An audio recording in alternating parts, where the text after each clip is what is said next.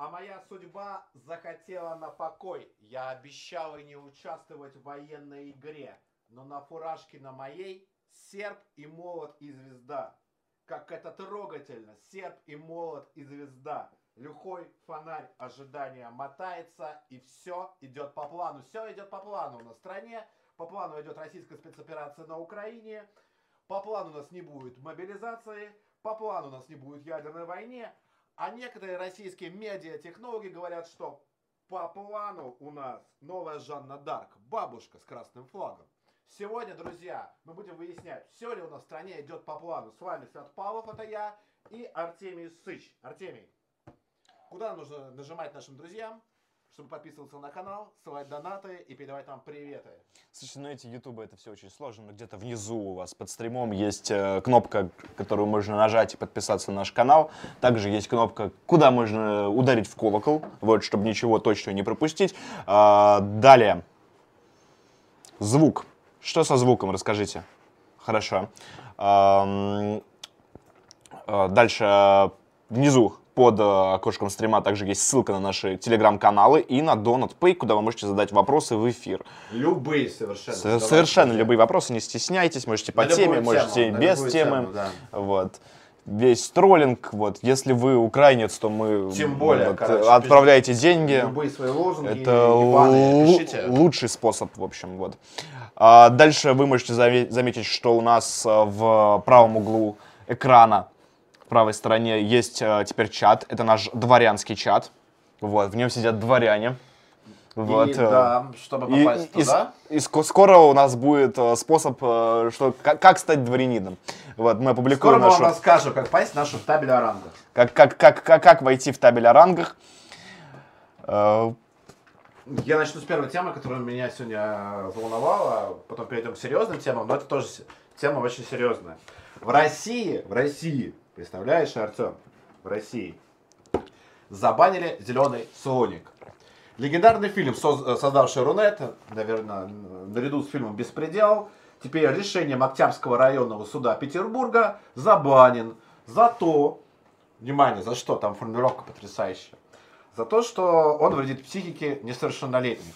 То есть, грубо говоря, там шоу Соловьева не вредит психике несовершеннолетних, фильмы Сарика Андреасяна не вредят психике несовершеннолетних, фильмы с Данилой Козловским тоже не вредят, Козловским тоже не вредят психике несовершеннолетних, но вредит зеленый слоник.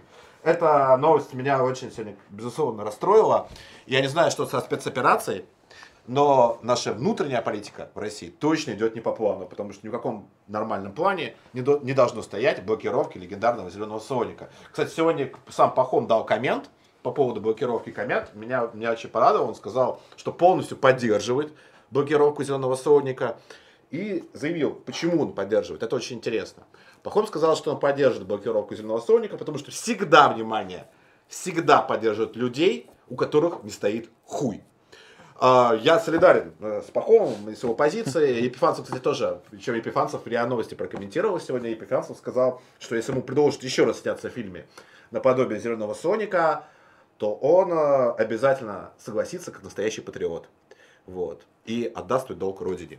А, обращаюсь к нашим властям, разбек- разблокируйте, пожалуйста, «Зеленый Соник». Это вот великий фильм русский, который описывает всю нашу реальность за, э, примерно с 1917 года. Краткий курс новейшей российской истории. Вот он с 17 года по 2022, э, он весь содержится в «Зеленом сонике». Поэтому исключительно в историко, из историко-культурных соображений фильм обязательно должен быть разблокирован. А теперь к серьезным темам. К серьезным темам. Что у нас э, первая из серьезных Еще тем? более серьезно. Еще более серьезная тема. А, символ войны. У нас наконец-таки появилось то, за что мы сражаемся.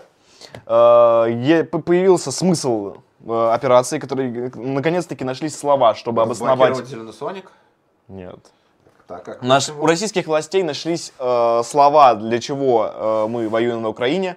Вот, нашлись э, символы, да, из которых стали лепить памятники, э, агитацию. Это бабушка с советским флагом, Я которую да, да, топчут да, давай про бабушку. азовцы.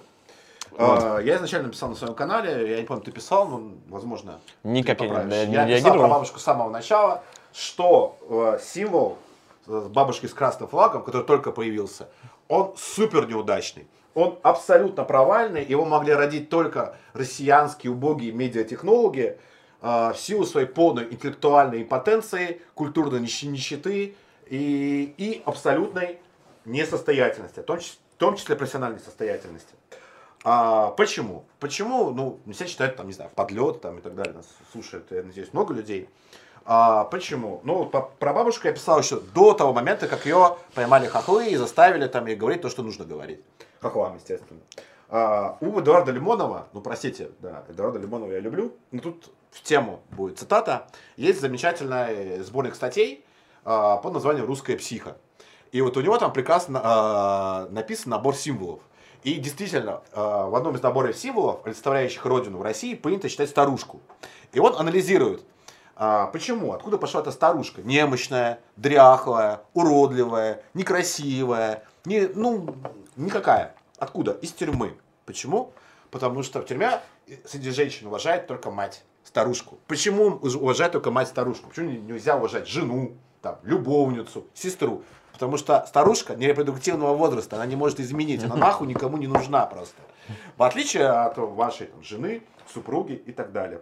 Поэтому это образ во многом, ну, как писал Лимонов, мне кажется, это очень интересная идея, он пошел из тюрьмы. Я тоже буду ссылаться на Лимонова в этом обсуждении. А, Лимонов а, на том самом интервью с Дудем, который многие справедливо критикуют за Дудя, вот, а, высказал теорию, что Российская Федерация это вообще государство стариков. Вот, что все главные вообще Э, цели и задачи Российской Федерации, они ориентированы на стареющее э, поколение, поколение, советское поколение. У, у стареющего поколения Российской Федерации есть определенные плюсы. Например, это животный расизм.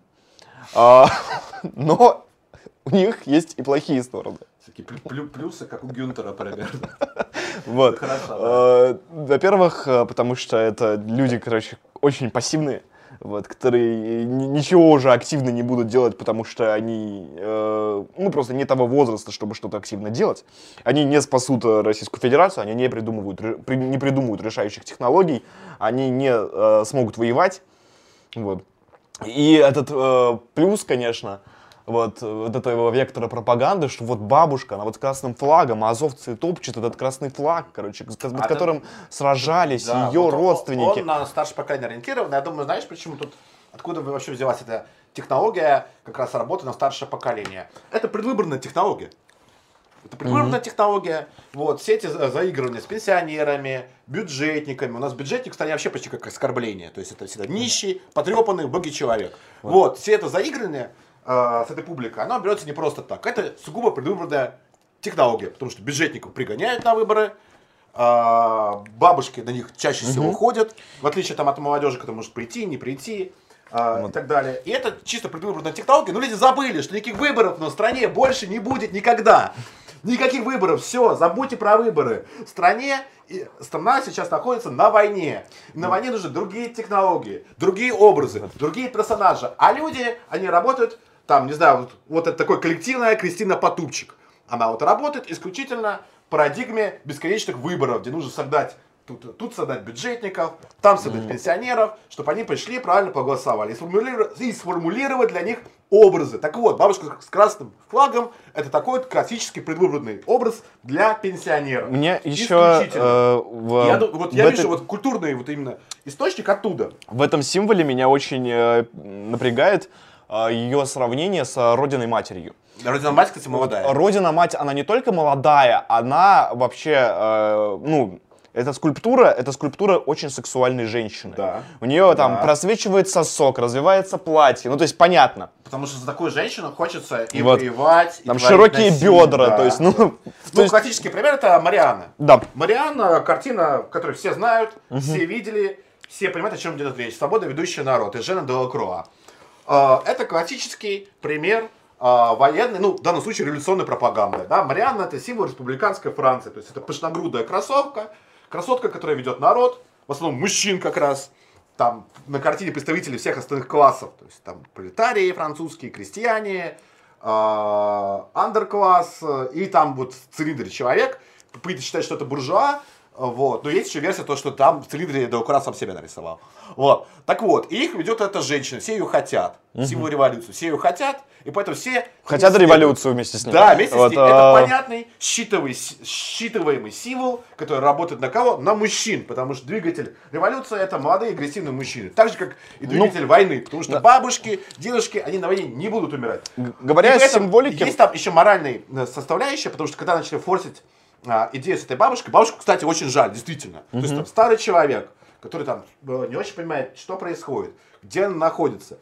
С- э, российская пропаганда начала там форсить ее, там региональные власти, там где-то в Белгороде, э, в Подма- Подольске, теперь в Мариуполе стали, стали ставить памятники, но почти никто, реально никто не, не задался вопросом, а что вообще с этой бабушкой? Где она находится? Что с ней? Как она? То есть там буквально пара, там, тройка телеграм-каналов, причем независимо задавался вопросом, ребята, а может мы ее как-нибудь найдем? Но вместо этого что? Нашли хохлы. Естественно, вместе с бабушкой, с дедушкой. Там она уже, естественно, открещивается от, от своих слов. Вот. И вместо того, чтобы заткнуться, а, та же самая там ублюдочная Кристина Потупчик пишет про то, что вот теперь это наша Жанна Дарк. Нет, Кристина, ты идиотка, блядь, ебаная, короче. Вы просто прососали эту историю абсолютно. И, и теперь вот будете сеть обтекать, потому что вы профессионально не дееспособны вообще просто. можно мне твою петличку посмотреть? Да. Вот, вот этот прям сам блок. Да, можно. Что случилось? С ним что-то не так. Что не так? Меня плохо слышно, видно. Он вообще не работает, говорят. Вообще не работает петличка. Да, давай попробуем его перезагрузить. Давайте, э, давайте. Слышно меня, видно? Щас. Где? Или мне придется орать сейчас? Просто истошно. Э, напишите, пожалуйста, как-нибудь изменился звук э, Да, свято, да, да, потому да, что да. мы сделали. чат, пожалуйста. Сори, друзья, технические трудности бывают. Вот. эм, У нас они тоже бывают нередко. ну, короче. слышно меня? Как меня слышно? Хорошо, плохо? Все, все же норм. Говорят. Все норм, Ну, отлично. ладно. Все норм. Нет. Э, блин, господи, вы пока подождите, сейчас, давайте уже. Раз, два, три, четыре. Слышно меня прекрасно, короче. Вот. э, Слава России. Слава, слава Д- России. дело Слава Родине Матери. В том виде, каком она есть. Хорошо Да. меня слышно, да? Хорошо? Хорошо, отлично, поехали. А, Так вот, э, да, украинцы ее поймали, записали тысячу, слышно так же, как было. То есть плохо, хуже, чем сейчас, приглушенно. Я могу говорить громче, я могу орать, если нужно. Вот, нужно, я буду орать. Ну, слышно, слава России, слава России, что слышно, да, я готов уже орать на самом деле, потому что технические трудности э, в отсутствии бюджета меня безумно напрягают, вот, и сбивают с мысли, это, конечно, В общем, ладно, В первую очередь, это разговор не о самой бабуле конкретной, а о символах, которые могут представлять нашу армию, за что мы воюем. И дело в том, что мы точно знаем, мы достоверно знаем, что Россия, короче, русский народ, воюющий на войне, он э, эти символы может рождать легко и достаточно массово. Об этом нам говорит 2014 год, Да. э, в котором эти символы, они появлялись э, просто э, постоянно. Один за другим они шли. Это вот Поклонская, которая, ну, за 8 лет э, путинизма она превратилась э, в ходячую заукраинку, вот, которая э, была чуть ли не главной героиней русской весны 2014 года. Э, героиня Хентая, по-моему, это Стрелков, это Бородай, там было очень много всего э, совершенно прекрасного. Моторола, Гиви, там огромное количество, там даже вот этот казак, этот фактур. Да, и э, э, что нам показывает Бабай, Бабай. вообще этот опыт 2014 года, что символы вообще яркие какие-то вещи, которые может ретранслировать пропаганда, их дает э, только то, что отличается не казенщиной. Я, конечно, очень... Как любые символы, на Да, самом деле, да. то есть э, исключительно человеческое добровольчество, вот, самоотверженность, его допуск в зону боевых действий рождают э, символы войны.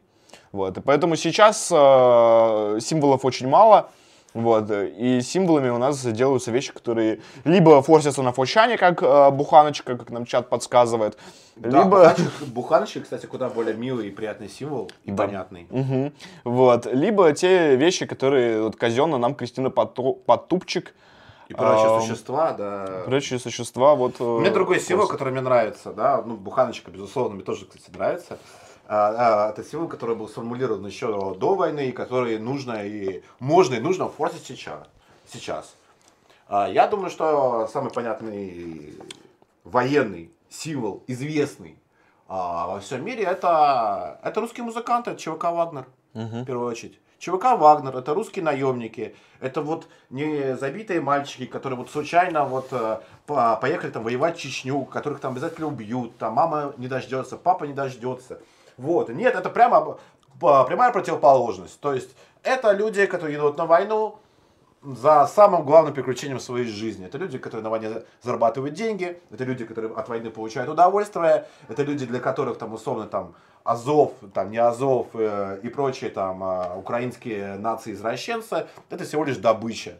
Вот. И не более того. Поэтому вагнеровцы и прочие светлые, святые русские люди, это те, это тот символ, это те персонажи, которые достойны в первую очередь того, чтобы их поднимать э, на знамя нынешнего конфликта русского. Ну, это на скидку, символ можно много придумать, создать он символ уже существующий, просто с ним боятся очень работать, потому что вагнеровцев то не те татуировки, то что-то там, а вот они с каким-то э, попадают там The Times с какими-то там странными знаками, как бы там и так далее. Но мне кажется, это не то, что нужно закрыть. Вот, я не знаю, украинцы не то, что закрывают глаза. Вся Европа, весь там демократический, либеральный и прочий мир, он закрывает глаза на то, э, что там, не знаю, Азов просто весь с головы э, до ног в свастиках, короче, зигах, рунах и зигзагах. Всем насрать совершенно. А почему вас это так волнует? То это проблема не в пацанах, это проблема в вас просто. Да, по-моему, сами ЛГБТ-войска НАТО, они тоже все примерно так же выглядят.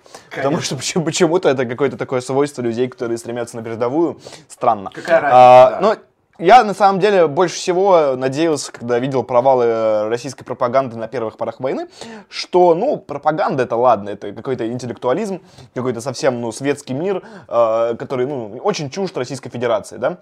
И Я надеялся, что э, на фоне провальной пропаганды мы покажем убедительные успехи на фронте, которые будут, ну, гораздо лучше даже, чем пропаганда. Хрен с ней с пропагандой, давайте нам успехи на фронте. Вот. Какая у нас там следующая тема, Свят?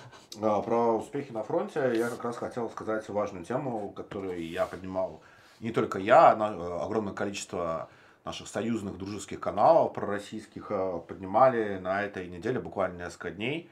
А, Это действительно очень сложная, серьезная и много грустная тема. А, Двое э, танкистов ДНР попали 1, э, 1 числа, 1 мая попали в плен. Попали в плен они к э, подразделению никого, не просто СУ, а подразделению Азова. Э, Потом в сети появилась куча э, фото и видео с ними, с ними и их боевые товарищи по оружию, соратники, танкисты из ДНР узнали ребят. Один из них обратился в том числе ко мне, ну не только ко мне, там к многим э, пророссийским телеграм-каналам написать про ребят. Вот, ребят, напоминаю, как зовут. Я, если там нас слушают э, люди, которые как-то могут повлиять на обмен, э, зовут Артем Николаевич э, Рябовичев, из Омска рядовой, э, 79 года рождения, и Даниил Сергеевич Романов, оператор-наводчик из ДНР. И, пожалуйста, посодействуйте обмену. В чем проблема с обменом? Обмен заключается, проблема заключается в том, что ребят, ну, сами сослуживцы, ребята, они э, пытались э, выйти в том числе на омбудсмена э, ДНР Дарью Морозову, обменять ребят, но проблема в том, что Украина, она не разговаривает напрямую с ДНР. Она обменивает пленных только через Россию. И тут э, во многом сложилась патовая ситуация. Я надеюсь, она разрешится положительно для ребят. Я надеюсь, что они будут живы. Это очень важно. Есть подробности, кстати, боя. Они не приведены в самом телеграм, в самом сообщении поста. Как так получилось, что они попали в плен? В общем, это произошло 1 мая, это произошло в Запорожской области, то есть российская э, колонна ДНР шла выполнять задание, но там проблема заключалась в чем, что когда колонна российская идет выполнять задание, а, то только начальник колонны, в лучшем случае э, начальник танка знает, куда идет колонна вообще. Вот. И танк, э, за которым были ребята, он э, просто сломался в дороге. Старый танк. Вот. И пока его чинили, колонна ушла далеко, у ребят не было ни карт, ни направлений, куда идет, в чем заключается задание, и они заехали просто во вражескую украинскую деревню, где их заптурили азовцы. Вот, а, мехвод э, смог вывести танк, ну, то есть, э, но ребята э, были ранены и попали в плен таким образом. Вот, история печальная, но я надеюсь, что она будет с хорошим концом. Поэтому, друзья, если у вас выходы есть во власть, не во власть, сделайте все необходимое, чтобы ребят спасли. Потому что фото, видео вы, наверное, видели. Если не видели, посмотрите. Там все очень грустно. Вот. Э, зовут еще раз Артем Николаевич Рябовичев и Даниил Сергеевич Романов. Вот. Это наши русские люди, которые отдавали долг э, Родине, которые воевали за нас с вами. И мы просто обязаны все, все наше русское гражданское общество, наша власть, в первую очередь, э, должны проявить максимальное содействие к их судьбе. Как и к судьбе многих других э, наших военнопленных. Ну, бюрократическое разделение вообще народной милиции ЛДНР Ну с да, вооруженными силами да. Российской Федерации, Росгвардией, чеченцами и etc. Это вообще очень большая проблема. Если мы, э, если это независимые государства, которые с нами союзники, давайте с ними будем союзниками. Вот, э, в полной мере это э, полный с полной силой этого слова. Если Украина не признает э, ЛДНР независимыми государствами, мы же признаем, давайте менять пленных ЛДНР обратно. Да, это, это те же самые наши бойцы, бойцы ДНР и ЛНР, они ничем не хуже, чем бойцы ВС РФ. Вот, и эти разделения и- это абсолютно глупость и, Вот. и вредительство. И еще отдельный момент, э, насмотревшись всех этих видео с пытками, издевательствами над нашими бойцами, у меня убедительная просьба, еще раз хочу повторить эту мысль.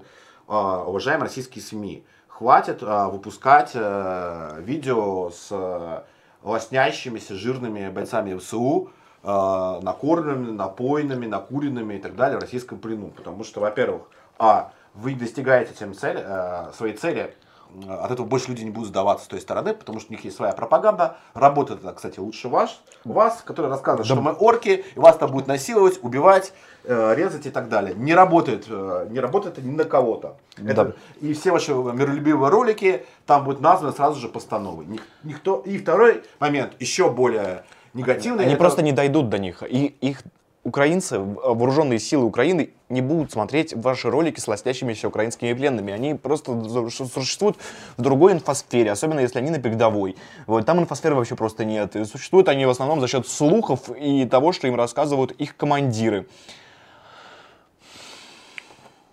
Вот, так что это действительно абсолютно бесполезно, просто демотивирует э, людей, которым нужна медицинская помощь со стороны Российской Федерации вот, или ЛДНР. Да, это, и это демотивирует э, наших бойцов, бойцов ДНР в первую очередь, э, и бойцов России, э, ВСРФ, потому что когда они видят, особенно своих ребят, своих сослуживцев, своих товарищей по оружию, которыми издеваются там, а потом видят, как э, там лечат и ухаживают за ранеными укропами, то у людей возникают, надо сказать, вполне справедливые вопросы, почему это вообще происходит и как. Так что да, так что задумайтесь, э, люди, которые делают эту пропаганду, просто если вы хотите показать украинцев, пускай они выглядят как минимум хотя бы плохо. Пусть они выглядят хотя бы плохо, жалко, каются, раскаиваются, хорошо. Опять-таки я не призываю ни в коем случае там кого-то мучить, мучить, резать, убивать на камеру. Вот, мы не хохлы, мы все-таки люди в этом смысле. Но при этом нужно с миролюбием перебарщивать. Миролюбие э, оставьте, э, оставьте до окончания войны. Вот. Тогда, тогда можно рассказать про До миролюбие. До мира. Вот как будет мир, тогда у нас будет миролюбие. А пока только трезвый расчет. Артем, ты согласен со мной? Я абсолютно согласен с тобой. Друзья, я думаю, пришло время зачитать первые донаты у нас. Думал до 10 добить, короче, когда будет. Ну, давай. А, Влад отправил нам Влад. тысячу рублей и написал «Слава России». Спасибо, Влад, слава России. Спасибо, слава России, Влад. А, некий Лакройкс отправил 555 рублей, потому что это очень большая история. А, как вы считаете, сколько человек максимум могут призвать украинцы? По сути, у них ведь все печально с демографией. Резерв небольшой, да и содержать такую армию очень дорого. Я думаю, что дело не в том, сколько могут призвать украинцы. Ну, вообще у них четвертая волна мобилизации. ну да. Вот, у них уже прошла 4 волны мобилизации, у нас не прошло ни одной э, из волн мобилизации. Это одна из сегодняшних тем наших. Да. Вот, думаю, можем сразу про нее поговорить как раз, э, раз э, задали вопрос. А, Тут вопрос не в том, что население Украины маленькое, и все там сбежали от войны. Население Украины приличное. Ну, то есть, да, 35 миллионов человек. Это, это государство по европейским Там меркам. Примерно Да, половина из них мужчины. Ну, вот. вот это же Польша, например, или половина Германии по населению, половина Франции по населению. Вот, половина из них мужчины, там, сколько из них боеспособных половозрелых, ну, наверное, еще половина, да. Мгм. То есть выставить, э, выставить э, под штык, они могут довольно много людей и выставляют. А, В России не проводилась мобилизация. Я Да, напомню, я считаю, и этот э, конфликт мы ведем довольно ограниченным контингентом. То есть от 150 до 200 тысяч человек участвует от ВС РФ. Вот. Если там прибавить еще плюс э, добровольцев, плюс ДНР, ЛНР, ну, может быть, мы как-то добьем до 250. Но важно понимать то, что группировка противника, она выше численно российской группировки войск. И, и да, наверное, нас э, Стрелков любит говорить Игорь Иванович про то, что нужно проводить мобилизацию. Это уже стало самостоятельным мемом, который стал жить в мире Стрелкова. Но я боюсь, то, что без мобилизации, как минимум ограниченной мобилизации, да, мы в ближайшее время не обойдемся. Я не думаю, я не то, что поддерживаю, не поддерживаю, но это станет, скорее всего, естественной необходимостью. Хотя, кстати, у нас все власти, буквально Песков вчера говорил, то, что мобилизации не будет, Володин сегодня говорил, что мобилизации не будет. Слухи уже ходили, а, появляются в сети фейковые, не фейковые, указы, приказы о всеобщей мобилизации. А, Власти российские пока официально опровергают. Это, но, надо А В любом сказать, случае, они начала- опровергают это со следующей формулировкой. Всеобщей мобилизации не будет. Ну, то есть, это опровержение, оно частично. Всеобщая мобилизация, она и не нужна. Ну, я, я напомню, что российские власти, они опровергали... И начало войны на Украине, да? Да. Даже начало спецоперации на Да. Украине, они тоже опровергали, как только появилась информация в западных СМИ, она появилась, я помню, за месяц, наверное, где-то. Ну, не за месяц, не за 20 точно она муссировалась. Причем до опровер- 24 февраля. Опровергали очень усиленно, то есть с формулировкой буквально каждом- «никогда». На каждом брифинге Песков говорил, ну ладно, это можно как-то тут э, не в чем обвинять и говорить о том, что там, может это была военная хитрость.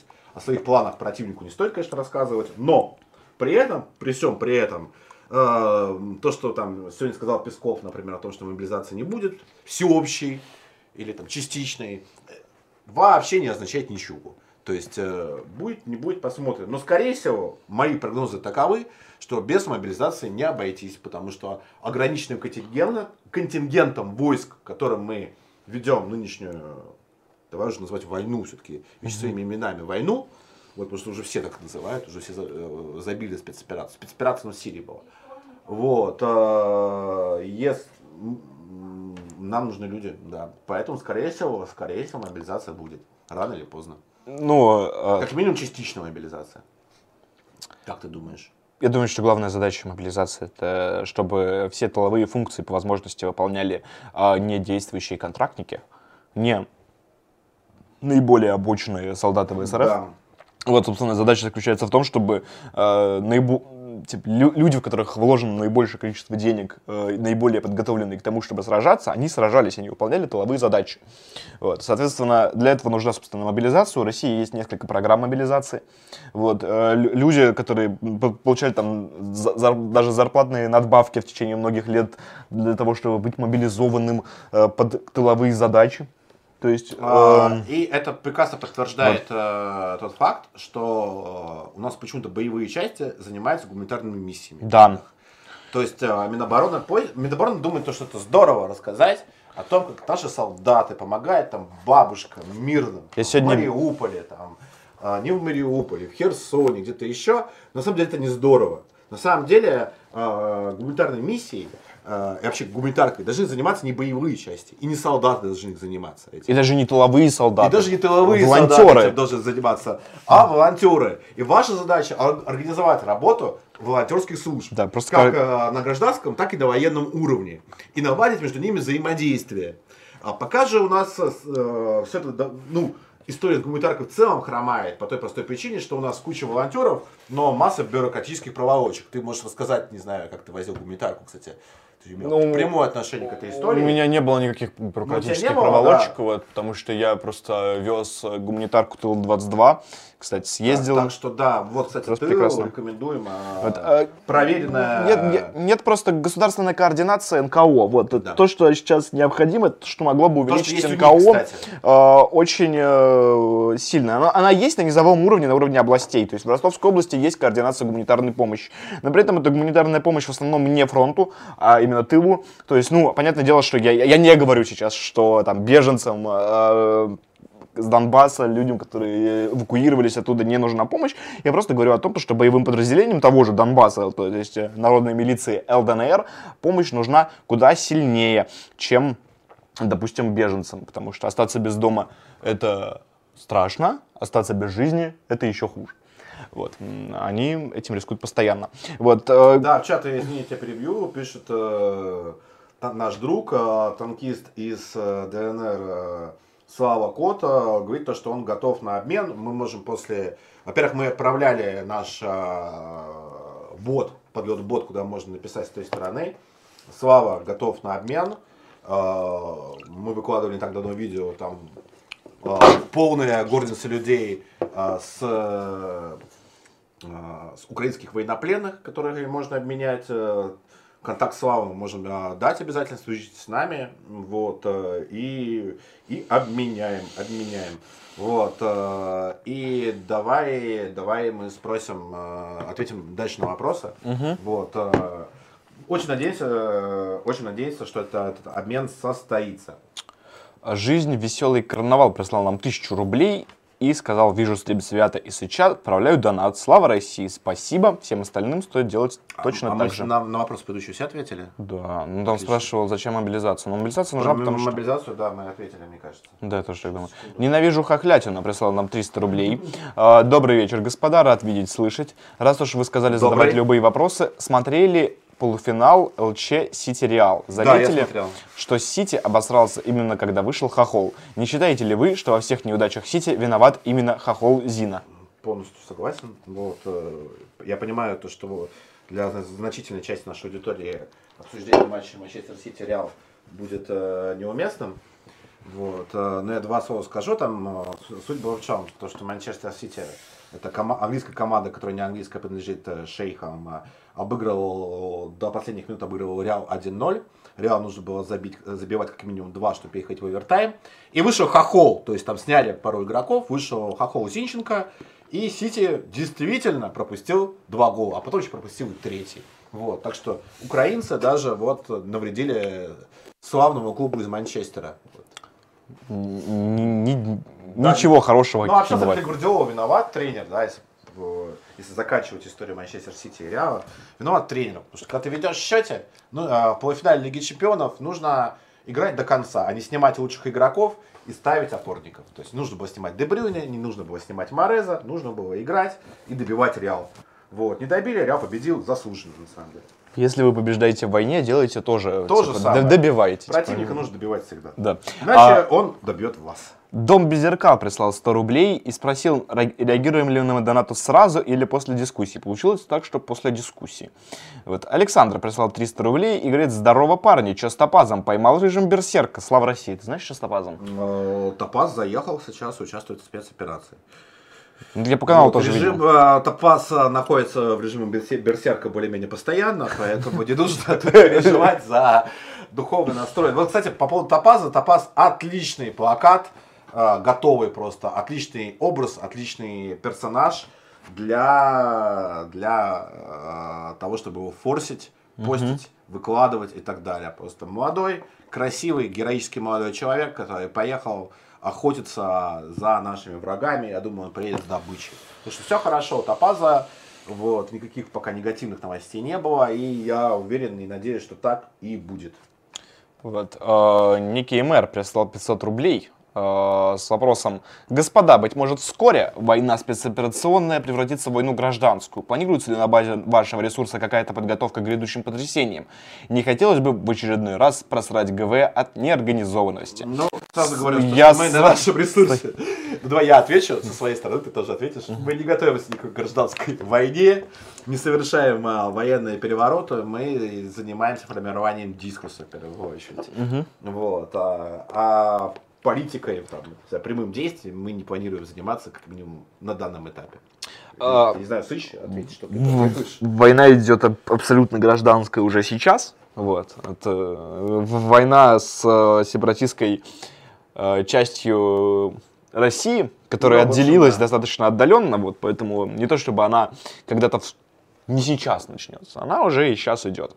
Вот. А Какие-то другие сценарии, которые вы подразумеваете под э, новой гражданской войной, они э, сейчас маловероятны. Вот, пока у нас э, сохраняется полностью э, аппарат исполнительной власти, вот, и никаких предпосылок для того, чтобы он дрогнул, и чтобы какие-то там сепаратистские осколки э, вышли и начали быть интенсивными, кроме влажных фантазий степного навиопа. Их э, для, предпосылок для этого всего нет. Вот. А всем людям, которые... Все те люди, которые считают, что эти предпосылки есть, они, как правило, живут в другой стране. И не просто так. Не просто так, они живут не в России. Вот и все, что я могу сказать по этому поводу. Я думаю, что пора переходить. У нас пишет все равно, что у меня плохой звук, а у тебя замечательный. Почему так? Он- Я не Щас знаю. напишу. Сейчас мы напишем человеку, который должен с Да, этим разобраться. Когда отвечает за звук. Вот. Что у нас следующее? У нас, у нас практически перестал меняться фронт. Вот. Вот, Про Азов Сталин хотели поговорить. Сейчас поговорим. Вот у нас, э, я просто уже хочу как-то закончить с темами, которые пред- предвещают мой разбор э, западных Вооружений вооружений, да. Больше всего по этому во- вопросу готовился. Вот, практически перестал двигаться фронт хоть как-нибудь. Вот. Э, Вооружение НАТО. Давай поговорим про Азовсталь. Все-таки, э, и потом перейдем к, э, по поводу позиционной войны. Мне есть что сказать. И по поводу Азовстали. А потом перейдем к Ну, давай, давайте анализу суммируем. вооружений. Присылайте свои вопросы, шлите до НАТО. э, И мы на все ответим. Не забывайте это делать. Нам нужна ваша поддержка. И нам очень интересен интерактив. Мгм. Нам хочется с вами общаться. А, так вот, э, позиционная война. А, по сути, э, битва за Донбасс, обещанная, она уже идет. И она идет э, горячо. Э, и наша основная цель, как пишут в том числе западные аналитики, я бы буквально, вот я, у нас почему-то мало кто делает карты, ну, официальные источники боевых действий. Э, Я слежу именно по, в основном по, есть карты, которые хохлы публикуют по данным британской разведки. Мгм. Вот, есть э, американские карты, а у нас только российские телеграм-каналы типа Рыбаря публикуют сами, что они- по их собственным данным. Не знаю, почему так происходит, кстати, интересно. Минобороны, публикуйте, пожалуйста, карты. Так, чтобы было понятно, что происходит. А, Карты будут успокаивать людей. Вот. э, Или пугать, или приводить в, в ужас. Да, или пугать. Ну, желательно не нас, а, наша, а наших противников. Вот. э, Дальше. Ну что сказать, э, Дес э, А, В близится... чем суть? Э, Что самое угрожающее на данном этапе? На данном этапе, исходя из того, что говорят у меня источники, украинцы перешли действительно контрнаступление на севере Харьковской области. А, В ходе этого контрнаступления э, украинцы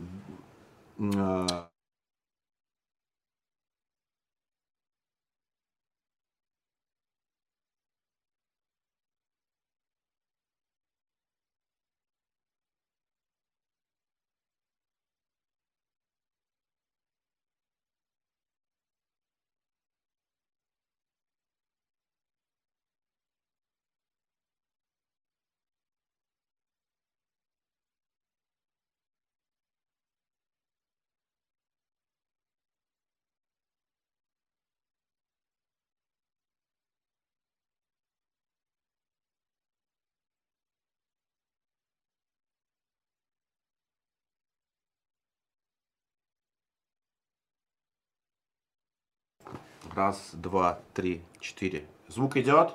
Идет звук? Все, слава, слава России. Вот, как, э, как говорил один мой приятель, э, ни в одном русском движении не бывает все, все хорошо со звуком. Уж сори. Вот это, это беда, которая нас будет преследовать всегда. Так вот, в Старом Салтове случилась эта беда. То, что украинцы побивали кучу народу, часть на, народа увезли в неизвестном направлении. Э, также в Старом Салтове работало непосредственно подразделение э, Кракен. Это нацистское подразделение из Харькова, то самое, которое записывало видео с подстрелянными ногами. Там это Чили и Немичев. Два Это таких харьковских, харьковских ублюдка. Подразделение Азова. Да, подразделение Азова, там служит э, несколько сотен э, человек на, на данный момент, и они непосредственно занимаются зачистками. Вот, э, поэтому со стороны Салтова ситуация печальная. На данный момент бои идут э, за Циркуны, где долго находились российские войска. На данный момент украинские источники пишут э, о том, что российские войска в Цир- Циркунах не находятся. Российские источники молчат, официальные молчат. Неофициальные пишут, что там идут бои. Или пишут, или пытаются опровергнуть украинские источники. Вот. Но ни в коем случае, ни в коем случае не нужно вступать из-под Харькова по целому ряду соображений. Зачем, в принципе, украинцы а, пытаются в контрнаступление под Харьковом? А, В России многие наши военные эксперты, которые не военные эксперты, а непонятно кто, просто какие-то э, пидорасы из телека, они рассказывают, что это, это медийный эффект, там, утопили Москву, метают для медийного эффекта, флагман Черноморского флота, фигня, медийный эффект. Контрнаступление украинцев, медийный эффект, фигня. Нет, это не фигня, не медийный эффект. а, а, Военная задача украинцев э, под Харьковом абсолютно понятна и очевидна. Она заключается в чем? Чтобы прорубить коридор к донбасской группировке и создать там а, логистический хаб по снабжению донбасской группировки, которую а, ВС РФ и э, ДНР с ЛНР пытаются окружить. Вот. То есть, понятна их задача абсолютно. Ну, то есть, э, тут нет никаких вопросов. И э, их жестокая, садистская, человеконенавистническая, но другого мы от них и не ожидаем.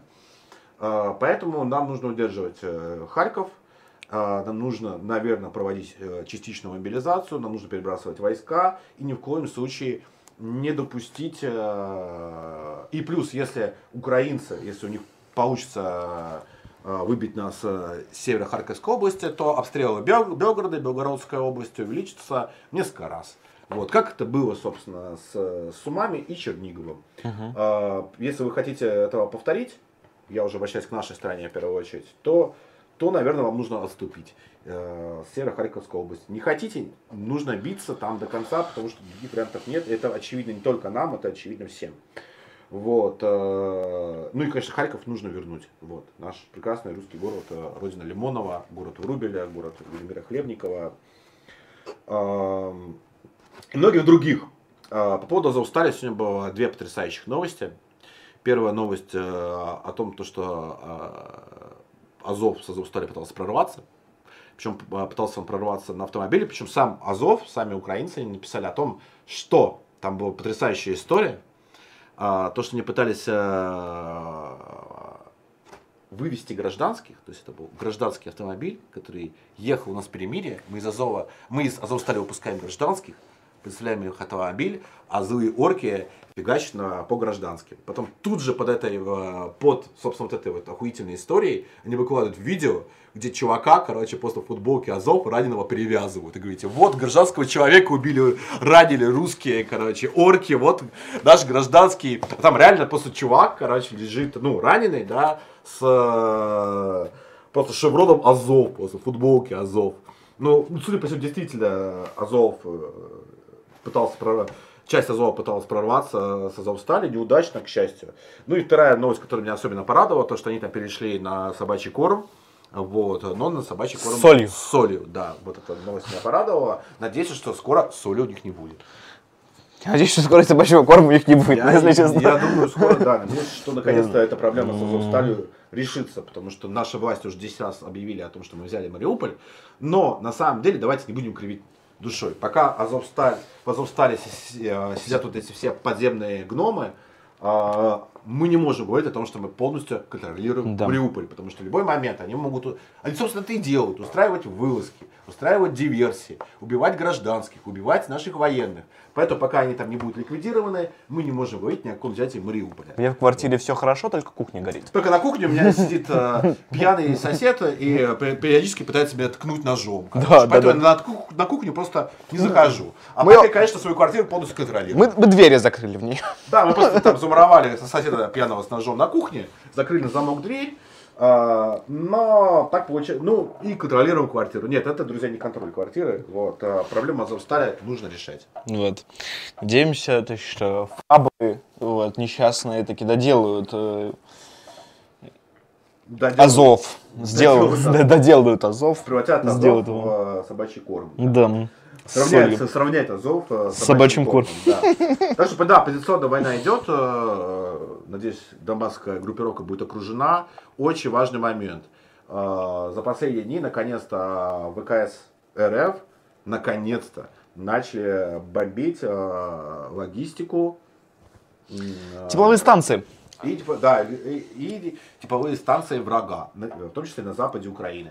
Вот. Э, Слава богу, наконец-то. Потому на самом деле э, разбомбить э, железные дороги, типовые станции нужно было еще в первый день спецоперации. Я не понимаю, почему э, 24 февраля э, мы этим не занялись. Вот, занимаемся сейчас. Ну, лучше поздно, чем никогда. Я боюсь, что там бы- были... Ну, Там были политические соображения, но, кажется, что но эти политические... правда рассчитывали, что все, все сдадутся сейчас, и по этим железным дорогам просто удобнее будет перемещаться там, по новым территориям. Оказалось, что-то не так. Вот, да. Оказалось, что не сдались. Вот. э, Начали бомбить тепловые станции, это хороший эффект. Вот. Еще я по поводу, вот, в принципе, бомбежек железных дорог. То есть, а давайте мы калибрами будем взрывать железные дороги. Э, Мне кажется, что это плохая идея. По какой причине? Потому что железная дорога, ну, это железо, щебенка, э, бетон. Вот. Калибр он, допустим, ну 100 метров железной дороги он, он разнесет. Но с- 100 метров этой железной дороги будет стоить там 6 миллионов долларов. А починить это будет гораздо дешевле. Абсолютно. Вот, поэтому э, правильно, что бомбят именно тепловые станции, потому что тепловые станции долговременные ур- уроны, восстанавливать они их будут несколько месяцев, а учитывая состояние украинской экономики в условиях войны, то, возможно, несколько лет. Э, Вот. Это очень хорошо парализует э, железнодорожную сеть Украины. Это прекрасно. Возможно, это затруднит э, переброску э, к, на восток Украины поступающее с запада вооружение. Тоже хорошо. Но, с другой стороны, за- поступающее с запада вооружение, оно все чаще и чаще переводится буквально на маршрутках и небольших э, малогрузоподъемных грузовиках. Ск- Сказал, конечно, ужасно. Переходим к твоей теме. Да, давайте поговорим про западное вооружение. Что, что, какие вооружения поставляет НАТО на Украине? У Артема будет сейчас почти монолог. Я буду просто задавать наводящие вопросы. А если мне или вам будет непонятно, о чем говорит Артем, мы будем его спрашивать. Расскажи, Артем, что НАТО непосредственно поставляет Украине? Я- Насколько это опасное вооружение? Есть ли у нас аналоги этих вооружений? И с чем их, э, с чем их можно сравнить? На самом деле, э, НАТО поставляет Украине э, самые разные вещи. Вот. То есть их э, много, они поставляются по разным причинам, с разной функцией, разной корыстью, вот, э, и они будут применены с разной эффективностью. Вот. Начнем наверное, с бронетехники. Я прошу вот, режиссера нашей трансляции быть повнимательнее и вставлять изображение бронетехники своевременно. Соответственно, первое это М113. М113, что это такое? Это очень древний американский э, бронетранспортер, который поставляется, соответственно, с США в количестве 100 штук, Дании в количестве 50 штук, э, и сразу, нет, прошу прощения, США он поставляется в количестве аж 200 штук. Вот, э, Это да- всего. Дании это 50 штук, ну, на данном этапе. Вот, оп- опять же, возможности поставить э, М113 э, у США они огромные, их произведено там в количестве нескольких десятков тысяч. Это простой, легкий бронетранспортер, это не какое-то новое вооружение. Он создан, он поставляется на Украину с одной, собственно, единственной целью. Он поставляется с целью перекрыть а, потери Украины в бронетехнике, которая перевозит пехоту. Соответственно, у Украины очень много потерянных бронетранспортеров, это значительная часть вообще всей бронетехники Украины. Э, И, соответственно, М113, э, Пиранья-3, Тоже поставьте, пожалуйста, картинку.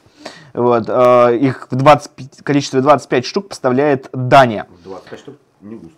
Ну, понимаешь, тут так а не густо, число не, не- не густо, не густо, но вот сейчас мы уже говорим о э, технике в порядок. 275 э, штук бронетранспортеров, вот, которые, собственно, могут проходить. Дальше у нас есть Башмастер. Вот.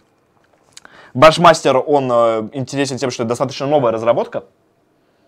Вот, то есть это не старая техника, в отличие от э, М113 и Пиранги 3.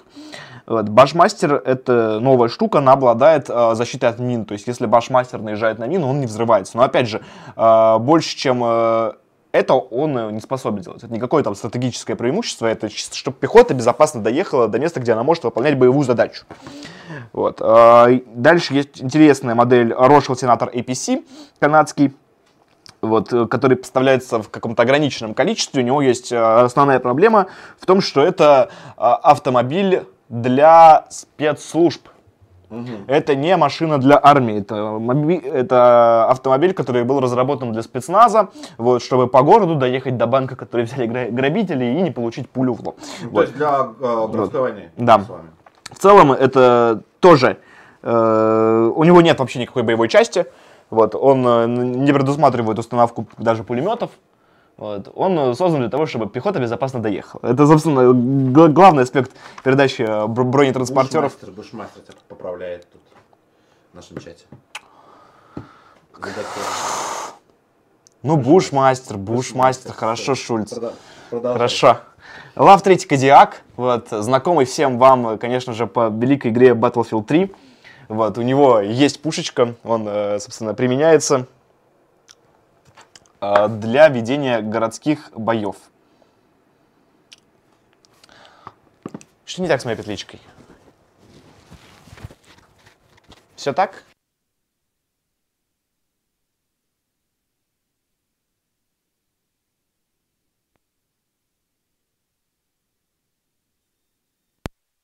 Джордж Буш. Про Джордж Буш смешная шутка. Вот. Вот, супер. Вот, и, соответственно, Танки, давай про танки поговорим. Какие танки поставляют Украине?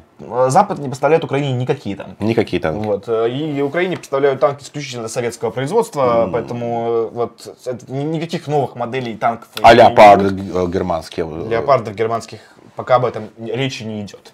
То есть они могут быть поставлены, но э, вряд ли, но могут, но пока еще их плавных поставок нет.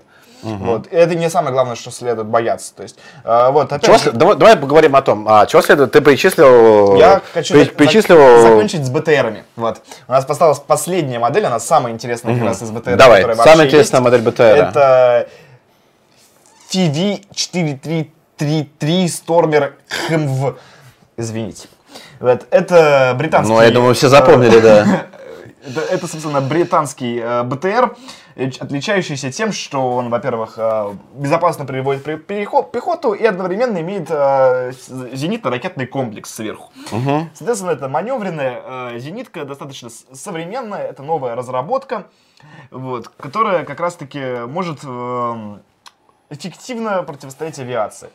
Вот. Это, это неприятно. э, С высокой вероятностью от этой штуки будут нести потери наши А ск- военно-космические с- силы. Сколько, сколько их поставили О, украинцы? слушай, э, их э, поставляет, соответственно, Британия в количестве неоговоренном. Количество Не- не неизвестно, Хорошо, а у нас есть аналоговое оружие у ВСРФ? Разумеется, у нас есть зенитно-ракетные комплексы, у нас есть как и э, Си-300, Си-400, так и, и Если, мобильные е- ЗРК. если их сравнить, какие преимущества у них, какие преимущества у нас? У кого лучше? Ну, то есть э, ты говоришь, что это, что это самая серьезная угроза для нас Из, из бронетехники. из бронетехники. Из бронетехники. То есть тут де- дело вот в чем. То есть основная бронетехника, которая поставляется на Украину в данный момент, стран НАТО, она существует исключительно для того, чтобы восполнить потери Украины в бронетехнике. То есть украинцы потеряли очень много БТР, БМП, вот, Запад пытается компенсировать. Причем пытается компенсировать ее частично, не полностью. Потому что потеряли они БТР и БМП гораздо больше, чем э, Запад их сейчас компенсирует. А, вот. э, я думаю, что главная наша проблема заключается в том, что нашему ПВО все меньше, с каждым днем все меньше и меньше предстоит работать. с чем-либо, потому что у украинцев кончаются самолеты, а новые пока не очень придвинутся. Слушай, я вот э, с- слышу про то, что у нас полное господство в воздухе. Примерно с начала российской спецоперации, Да. а потом выясняется, что украинские беспилотники каким-то чудом долетают прямо до Брянска и взрывают там неф- нефтебазы. Как так происходит, Артем? Слушай, ну это... На, на чем, на чем основано наше превосходство в воздухе? Э, Если э, даже по официальным отчетам Минобороны мы примерно каждый день сбиваем э, украинские самолеты. Говорят, украинцев их нет. Ну почему? Ну, каждый день мы их сбиваем. Ну, Как происходит это волшебство? У них они заканчиваются. Ну, вот они заканчиваются, сколько идет спецоперация просто, понимаешь, в чем дело? Просто у них уже сейчас достаточно сильный дефицит в авиации. Так вот, про авиацию ты заговорил. Что будет поставлять украинцам? Авиация украинцев не будет поставлять. Ничего из авиации. Авиация, мы, есть баражирующие боеприпасы, собственно, и беспилотники. Ну, насколько я понимаю, Барактары им поставляют и так до сих пор, беспилотники. Ну, им, э, э, более того, э, О каких-то новых поставках Байрактаров. Более того, проходила информация, как минимум по украинским источникам, о том, что украинских пилотов обучают на F-16 на базе в Польше даже на, э, на, на авиаба- на авиабазе во Франции.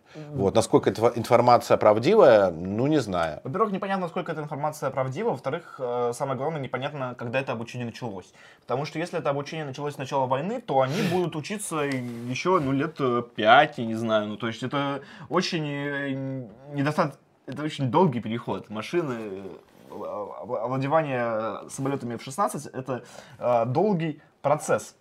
Да, там также пишут э, в чате о том, что также, также США делятся данными разведки. Кстати, США, Пентагон сегодня официально опровергал то, что делятся данными разведки с украинцами. Вот вопрос веры. Верите ли вы Пентагону или нет? Но я думаю, то, что э, наш крейсер э, Москва, он был потоплен исключительно по данным американской разведки. Я вот не верю в такой высокий интеллект украинцев, которые бы Нептуном попали аккурат в наш крейсер.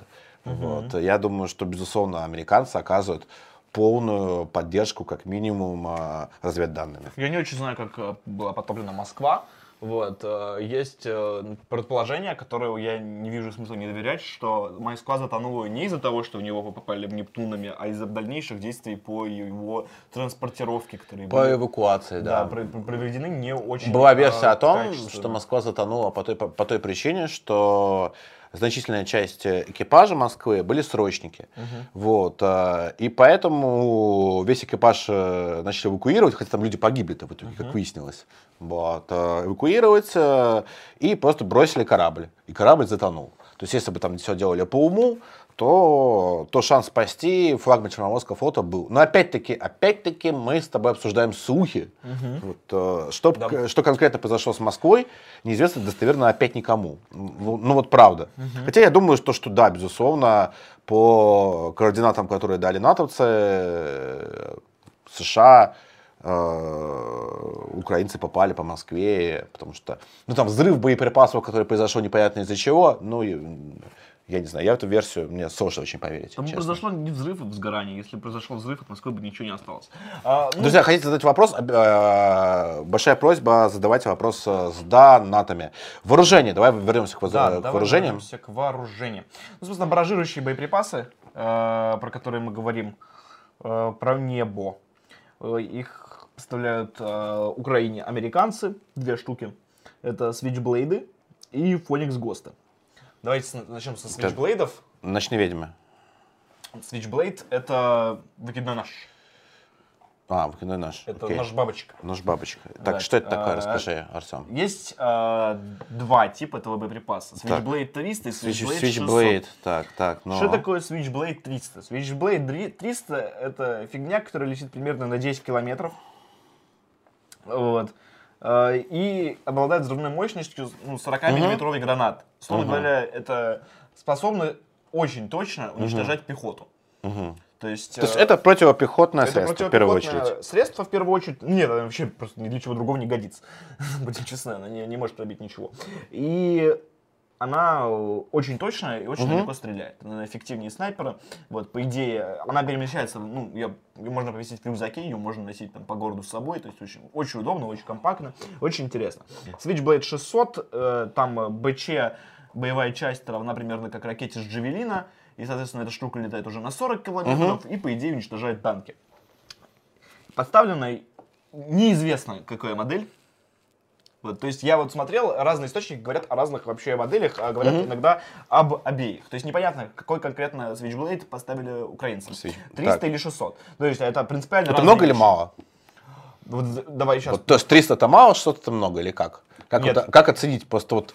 Три- э, э, 300 мне, как одному из слушателей, мне интересно. Нет, 300 То есть я, по- 600 я понял, в чем угроза. вот. Маркировка моделей, понимаешь? Switchblade 300 это 40 Чё, миллиметровая граната, Так. Switchblade 600 Это? это ракета от Джавелина.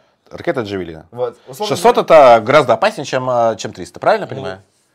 Они оба не- неприятные совершенно. То есть, ну, А какой, а- говоря, какой объем поставок неизвестно, да? 300 штук. 300 штук. Неизвестно, Понял. какая модель. Неизвестно, какая модель. Хорошо, Вот, все, а, разобрались. Неизвестно, какая модель. Так. А, Это первая проблема. То есть мы не знаем, поставили ли им 340 миллиметровый гранат или 300 ракет от Джавелина, которые запускаются на 40 километров. Это проблема номер раз. И вторая проблема это то, что они, у Украины, есть уже с 13 апреля. Они есть 13 Ну, то есть, апреля. э, ну, то есть уже, прошло- месяц, по сути. Да, Ну, месяц. почти месяц. Почти То месяц, есть три с половиной недели прошло с момента, как у- украинцы обладают целыми тремя сотнями свитчблейдами. И м, о применении свитчблейдов доложил некий КОЦ военкор 15 Да, ты апреля. не знаешь такой код? Я знаю.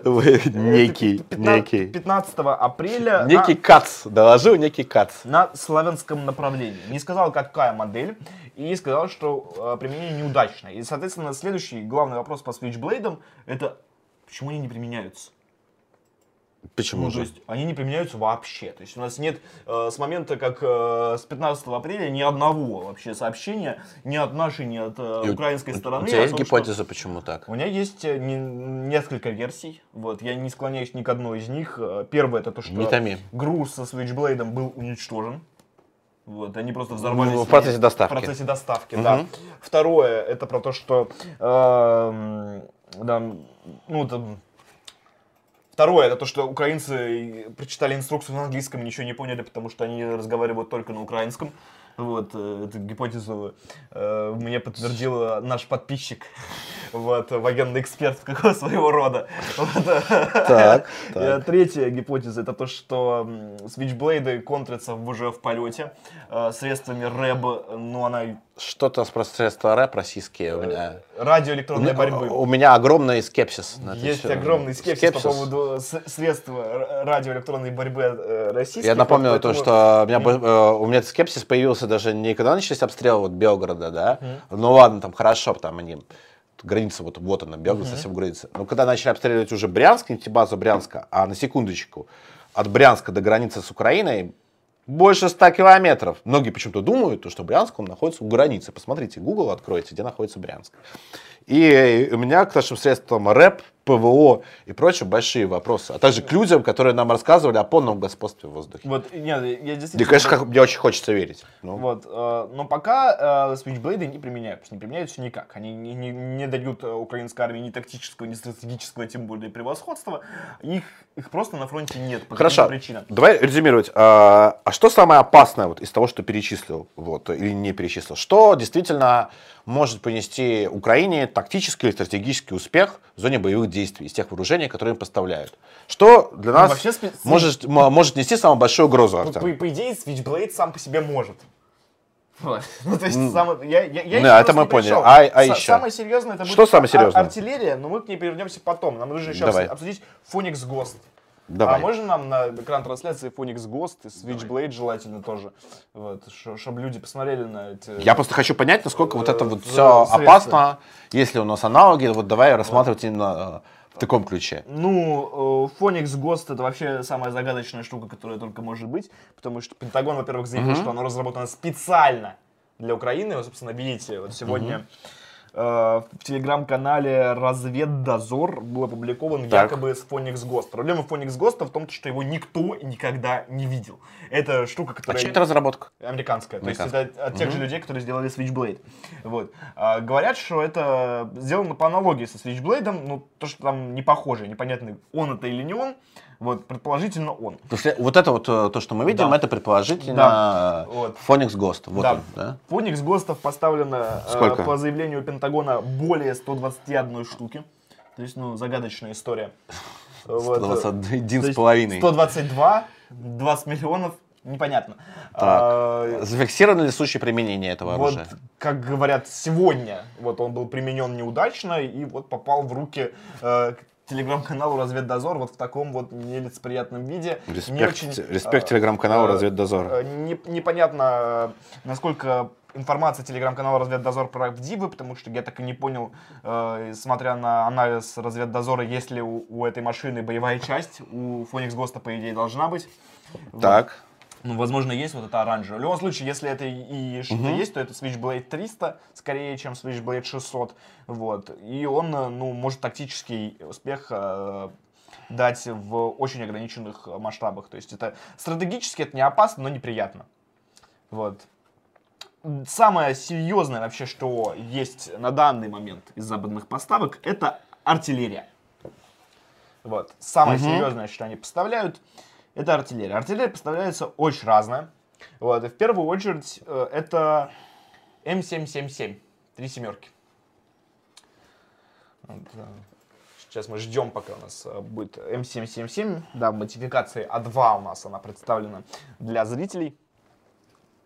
Соответственно, можно нам э, вообще закрыть на сцену с сопоставительной таблицей артиллерии?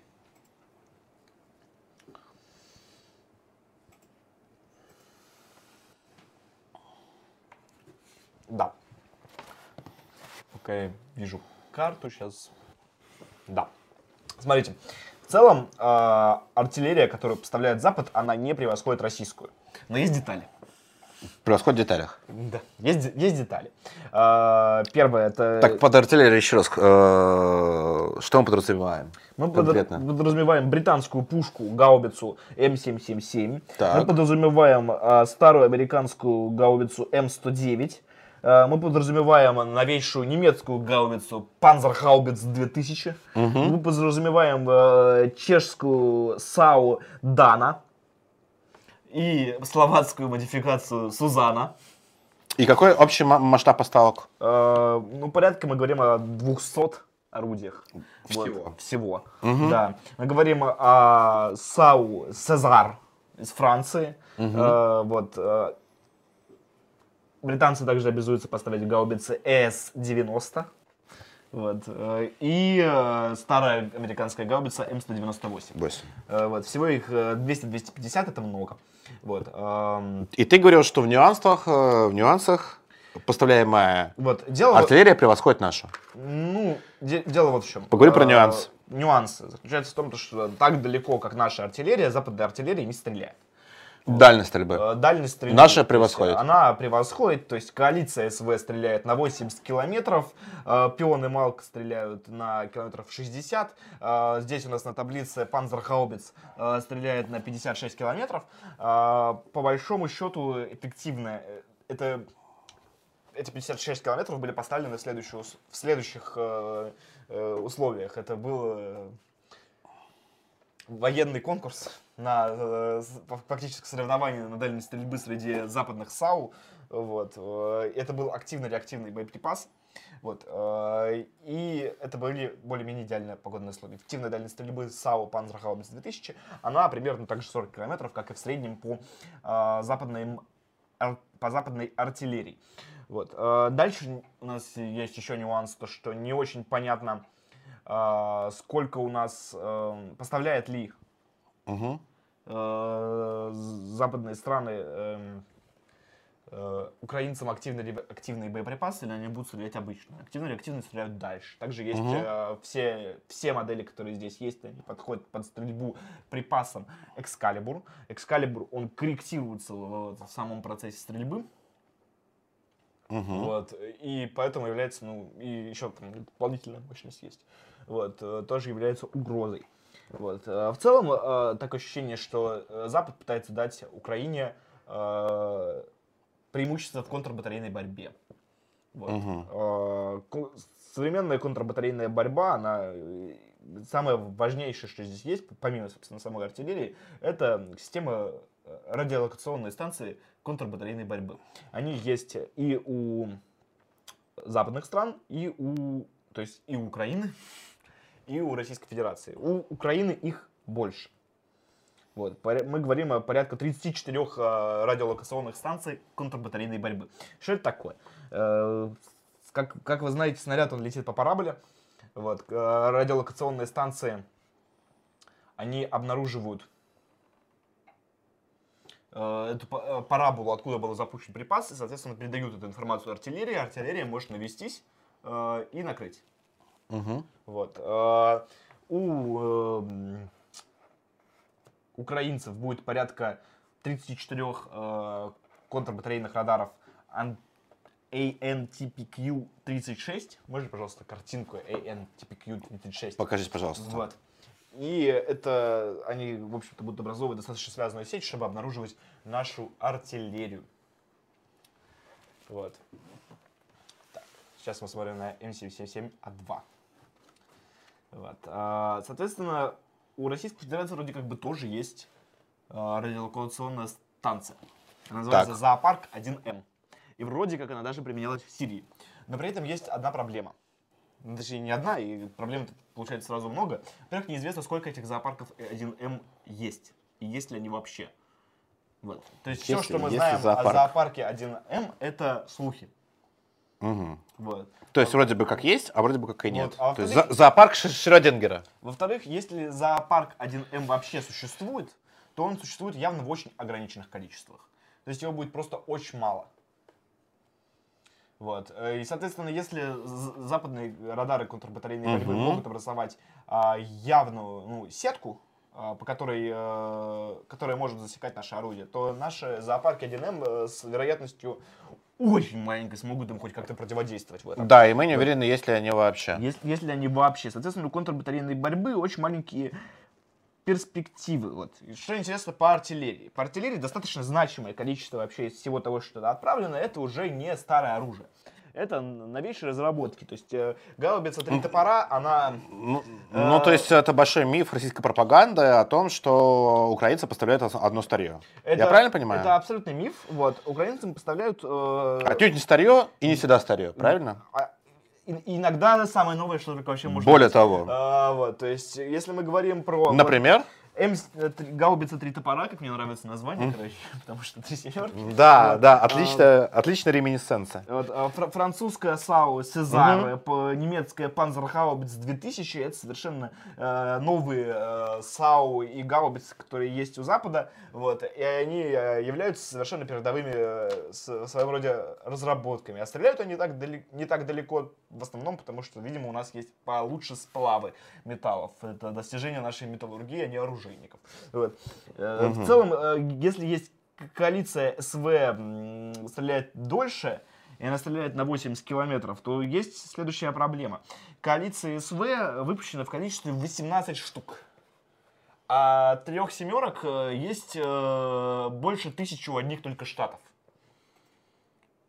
То есть, э, То есть, я понял, да. э, условно говоря, у нас есть прекрасная коалиция СВ. Коалиция СВ, она во всем превосходит три семерки. Она делает 18 выстрелов в минуту, когда эти три топора... То есть я читал даже статью про то, что Три у топора. а- американцев просто мозгов не хватит такую классную пушку приготовить.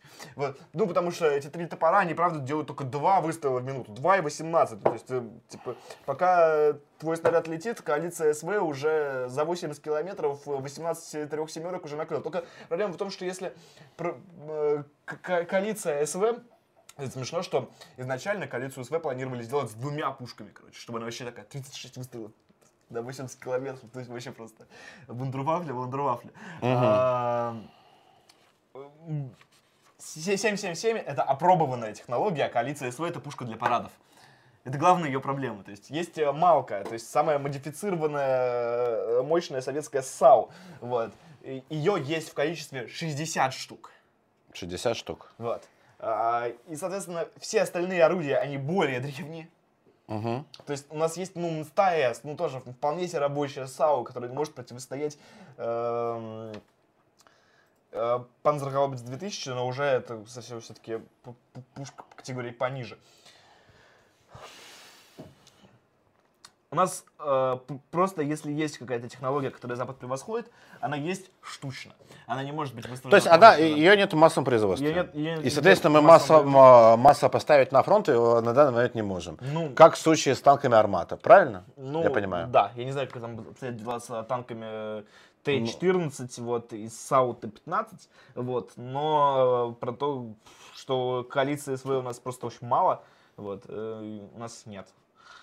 По артиллерии, резюмируя. Резюмируя артиллерию, ну, что я могу вам сказать? Э, Это серьезная угроза, она может дать э, серьезное тактическое преимущество. То есть, соответственно, нам нужно... Украинцы на фронте прямо сейчас. Что нам нужно делать? Нам нужно, во-первых, взрывать, но и главное, что нам нужно делать, это нам нужно развивать свою авиацию и баражирующие боеприпасы. Их нужно покупать. Давай перейдем как раз к теме твоей любимой, которую ты писал, Мгм. за которую ты хотел извиняться перед Израилем. Я не хотел извиняться, я хотел, чтобы Лавров извинялся. Честно В говоря, итоге Путин то есть извинился В перед итоге извинялся Израилем. Путин, Путин. и это было совсем не в моем смысле. То есть я типа не считаю, что извиняться Вы знаете то, Путину за- что э, Сыч заставил Владимира Владимировича Путина извиняться перед Израилем? Не слышали? Сейчас Артем расскажет. Во всем виноваты беспилотники. Артем, Вот, а- как и зачем и почему ты заставил Путина извиняться перед Израилем? Дело вот в чем. Есть э, такой министр в Российской Федерации, его зовут э, Калантарян. А, вот. Этот министр, ну, типа, ему стало скучно, он решил потроллить евреев. И сказал, А кто что так не делает, я не знаю. Но он это решил сделать на рабочем месте, и причем сразу И в рабочее время. И причем сразу всех.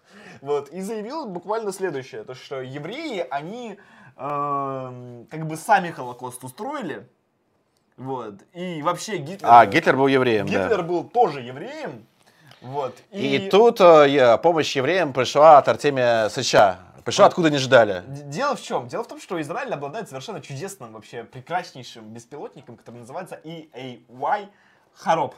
Так. Вот. В чем его преимущество? Он лучше Байрактара, хорошо. Вот все знают Он Байрактар. абсолютно другого назначения. Вот. э, Это совсем другое. Его нельзя сравнивать с Байрактаром. Баражирующий боеприпас, то есть это тоже дрон камикадзе. То есть, ну, в отличие от Switchblade, он летает там не какие-то э, там 40 километров, а несколько сотен. Вот. При этом он сам ищет цель. Вот, и, соответственно, после того, как он ее находит, он превращается в этот снаряд, который летит и уничтожает. При этом он, у него полезная нагрузка гораздо больше, чем у Switchblade и 300, и 600, короче, прекраснейший баражирующий боеприпас, который как раз-таки можно прекраснейшим образом использовать в той самой контрбатарейной борьбе. То есть для поражения вражеских пушек, то есть это штука, которая летит по небу, такая в течение нескольких часов она может спокойно планировать, вот пока не найдет цели и не ударит по ней. Хорошо. Нам, ну, Подавление вражеской у нас ПВО, анал- а, подавление аналогов таких беспилотников нет, насколько я нас понимаю. есть Lancet 1 и Lancet 3. Мгм. Они разработаны. Но- Говорят, что они тестировались, их нет в армии. Их нет в армии. их нет в Очередная армии, история их- про их- то, что у нас есть какая-то замечательная разработка, но почему-то в армии ее нет. У нас- Ну, может быть, на парад 9 мая он хоть полетит один. Ну, я думаю, что запускать Может быть, боеприпас на параде, 9 да, мая. Ну, чтобы пока. показать, что у нас есть он. На фронте, конечно, вы его не увидите, но а так он и есть, да. Да, да, да, да. Хорошо. А, как бы- ну, вопрос, который тебе задавали, и который на самом деле я задам в связи с э, историей о том, как ты защищал Израиль, вот это Лаврова. А, скажи, а почему ты решил, что Израиль вообще нам будет поставлять какие-то беспилотники? С чего? Я считаю, что уже попробовать. Есть э, идея. Во-первых, мы не знаем, что сделает Израиль, потому что никто не вступал ни в какие такие переговоры. Никто не пробовал. Во-первых, а Ну, во-вторых... мне кажется, потому что вероятность того, что вообще какое-то оружие Израиль нам будет поставлять, особенно если станет известно, но я думаю, что Израиль это не решится просто. Да, какая разница? Во-первых, ну, ну, мы, мы можем попросить, и мы, мы честно-честно никому не скажем. вообще никому не говорить нам. Не, не нужно, чтобы все знали про то, что мы поставляем. Ну, так это станет а- известно э, рано или поздно, когда израильские беспилотники увидят наши армии в зоне боевых действий. А, И, и, а, и это спровоцирует международный скандал, который Израилю будет не нужен, бра- бараж- естественно, из баражиры- России. бараши- баражирующие Потому что мы теперь как бы для большей части западного мира, которым Израиль так или иначе принадле- принадлежит, э, страна чумная. Вот, с нами лучше не связываться. Слушай, ну, во-первых, я уверен абсолютно, что э, позиции за Израиля в западном мире, вот, они настолько хороши, что Израиль может делать что угодно. Он может нам э, корпус своей пехоты Но- прислать в подмогу. Но пока Вот, э, наемники израильские едут воевать исключительно за украинскую ну, армию. слушай, это не... И причем таких достаточно промышленных масштабов. Нет сведений о том, то, что это централизованная политика государства Израиль. Ну, Вот. как минимум, они... Им не мешает этого делать. Никаких уголовных дел на них никто не заводит в Израиле. Ну, Ну, то есть, даже Британия предупреждала своих наемников, которые воюют на Украину, не ехать. Как минимум на словах. Британия, чуть ли не главный противник России, ненавистник России в Европе, говорила о том, что не едете воевать за Украину. Оружие Мы вас понимаем. Украине тоже да. не поставляют. А, Но, не знаю, у меня большие сомнения, что Израиль будет нам поставлять оружие э, во время войны на Украине. Ну ладно, вернемся, давай э, будем завершать немного тему Я- вооружений. Я, я думаю, что здесь есть, ну, типа, позиция такого национального прагматизма. Стоит попробовать. Это за, за это денег не берут. Хорошо, Вот, стоит попробовать, и- согласен. И это гораздо будет более продуктивно попробовать взять оружие у Израиля, чем просто троллить евреев, типа, просто потому что захотелось. Ну, понимаешь, есть смысл в том, чтобы попробовать добыть и AI хоропы, которые совершенно прекрасные, они вот очень хорошие беспилотники, очень хорошие прожирующие боеприпасы, чем, ну, просто ради фана троллить евреев. Ну, то есть я считаю, что троллить евреев нужно Хорошо, в ты говор- рабочее время. Ты говорил, ладно, хорошо, про евреев И поняли. отрезать Холокост тоже. Теперь, короче, гла- главный сионист э, в русском движе, вот справа от меня сидит. Вот если вам нужно, если у вас есть еврей, которого нужно защитить, обращайтесь, пожалуйста, к Артемию Сычу. Вот, он, он обязательно объяснит, почему мы должны полюбить Израиль. Вот. Вот а, дело еще вот в чем. А, дальше, ну, конечно, нужно попробовать вести такие же разговоры с Китаем. Из-за какого беспилотника? Опять-таки речь идет о, А, слушай, о дронах. И- Или о чем? Я открыл эм,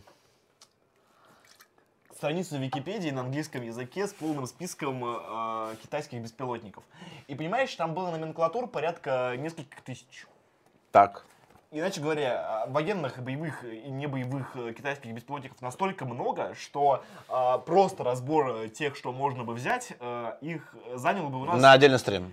э, серию стримов. То есть я даже не Давай пытался. проговорим То есть- главное. Давай проговорим них есть главное, баражиры- нет, чтобы было это понятно. Сейчас. У них есть, во-первых, Мгм. ну, баражирующие боеприпасы, ударные Так. боеприпасы. Возможно, некоторые из них это Китай. То Мгм. есть, возможно, из некоторых очень плохие экспертиза, поэтому э, вопросу она займет очень много трудочасов, которые я не готов, и слушатели наши не готовы тоже разбираться полностью в китайских дронах. Этим должны заниматься специальные люди, которые вместо этого троллят евреев а, зачем-то в рабочее время. А, Слушай, как вы дошли до того, что Сыч защищает евреев на протяжении половины стрима? Да! Короче, ну, Куда, до, до чего мы докатились все вообще просто? 2022 я бы сказал. 2022, да, да, Вот, а, ну ладно. добивает. А, еще очень важный мо- момент это тренд поставок. Потому что тренд поставок, он идет на увеличение. Если мы говорили о том, что За- За- Запад сначала поставлял стрелковку, а, переносные ракетные комплексы, там, зенитные, противотанковые, то сейчас мы говорим о том, то, что Запад по- поставляет очень много артиллерии, бронетехники, баражирующие боеприпасы. Ну, ты уже большую часть перечислил, да, Некоторые из сегодня. них разработаны спец... Ну, а масштаб и правда внушает. Вот, то есть, во-первых, а, а, а, масштаб идет а, на увеличение, и согласно а, последним сведениям, Запад поставил военной помощи, исключительно военной помощи, уже на 11 миллиардов долларов. Хорошо. Это что значит? Что То есть значит? а, у нас принято думать о том, то, что западные поставки вооружения на Украину это такая благотворительность. То есть, что не жалко, то отдадут. Это неправда. Сейчас а, Ну э, да, мы об этом сказали за- сегодня. западные поставки вооружения на Украину это инвестиции. И, соответственно, все дальнейшие поставки Западом вооружения на Украину, они будут восприниматься не как э, ну вот этого не жалко, и это тоже могу отдать. А как, э, если я поставлю это, с наибольшей вероятностью мне за предыдущее вы- вы- вы- вы- выплатят кредит. А чем Украина будет... э, Я, я, я не очень понял твою мысль. Это инвестиция во что? Это в украинский фарш? э, Или во что? во-первых, это- Это инвестиция. Инвестиция. э, Чем Украина будет Зап- Запад расплачиваться за, Запад за все это удовольствие? Поставляет. э, да это вообще проблема Украины. Не знаю, украинками? Э, может быть, не- это, это Запад вообще никак не Санками? волнует. Дело в чем, э, все мы благодарны Западу за ленд-лиз, вот, то есть это то, что повторяли все либералы на протяжении вот всего моего взросления, то, что Запад тоже участвовал, он тоже во Второй мировой войне э, делал ленд-лиз. Он присылал нам машины, танки, там э, всякую ра- разную Все верно. технику. Все верно. А, и вот я в свои 23 года к своему стыду узнаю, то, что в 2007 году при царствовании Владимира Путина Российская Федерация наконец-таки закрыла долги по ленд-лизу. Это получается, что Да нет, так Сталин даже платил по ленд-лизу золотом Западу. 72 В конце года концов. про- Come on. Российская Федерация Come on. и до нее СССР расплачивались по ленд-лизу с а, Америкой. Ну, да, да, да, да, нет, известная история. Вот. Соответственно, ленд-лиз, который сейчас а, происходит, всем, э, у вас, у всех могло сложиться Да впечатление, не, ну, что все это было слушай, у меня нет Это никакого так. сомнения, то, что украинцы, и особенно украиночки, они будут находиться в анальном рабстве у Запада Они, с, да, э, по гроб жизни. Тут никаких сомнений нет. По- Поэтому А, нам что делать? хорошее, Чтобы, что нам делать? Да, в этой ситуации. Вот Ну, это, мне нас- кажется, более, более важно, нас- более интересно. У нас есть, э, ну, соответственно... я- я Ну, бомбить коммуникации, Дай- правильно? Дай договорить. Давай. А, главное, что есть, это Запад будет наращивать поставки вооружений, потому что Безусловно. Запад будет настроен на победу. И его Безусловно. все дальнейшие поставки вооружений будут мощнее, выше, сильнее, для того, чтобы защитить свои уже предыдущие инвестиции, которые были оказаны в течение 8 лет. Потому что если Украина про- проиграет, сгорят, сгорит огромная сумма. Это как И накинуть она будет в пустоту просто да, потрачена. Да, вот. Дальше. А, Нам что делать? Что делать нам? Нам нужно побеждать, на самом деле. Там Понятно, это- да. Проигрывать там точно не, это, ну, то есть, точно ни в коем случае условно говоря, нельзя. если раньше нас, а, было общий консенсус в том, что время работает на нас, то есть мы сидим, наша арта работает, наши РСЗО работают, наши калибры работают, наши искандеры работают. И, все это потихоньку изматывает, выматывает, выбивает Так и сейчас у нас значительная часть э, типа военных экспертов пишет, то, что мы там всех э, перемалываем. Но, по-моему, А, как раз э, я соглашусь с тобой, то, что время работает Время работает Против нас потому абсолютно. что чем дольше мы тянем, тем больше вероятность больше у того, них что- будет вооружений. Тем, чем тем больше у них будет эм, вооружений. Вот, тем э, про- продвинутее, сложнее и интереснее будет становиться это вооружение. То есть, ну, это мы сейчас вот говорим. Вот у нас есть э, специальная папка, называется «Потенциальные поставки», где расположены американские беспилотники, э, собственно, Predator, Grey Eagle и... Ща... Что ты, ты не выговоришь это слово, Я- да, с я- первого раза? Я забыл. И Риппер. Риппер. Риппер, так. Вот. А, и это уже совсем интереснейшие штуки, которые совсем не сравнятся с Байрактарами. Вот, ну, в том смысле, что это намного более интересные разработки. И самое главное, Мгм. что а, у- даже не нужно а, а, а, пилотированию этих штук не нужно обучать американцев. Они могут, сидя, допустим, в Лондоне, в Германии, управлять ими со спутника. Ну, то есть Вот. не американцев, украинцев не нужно будет обучать. А Украинцев не нужно обучать, американцы Мгм, могут мгм. управлять э, из-за границы с помощью спутниковых э, программ.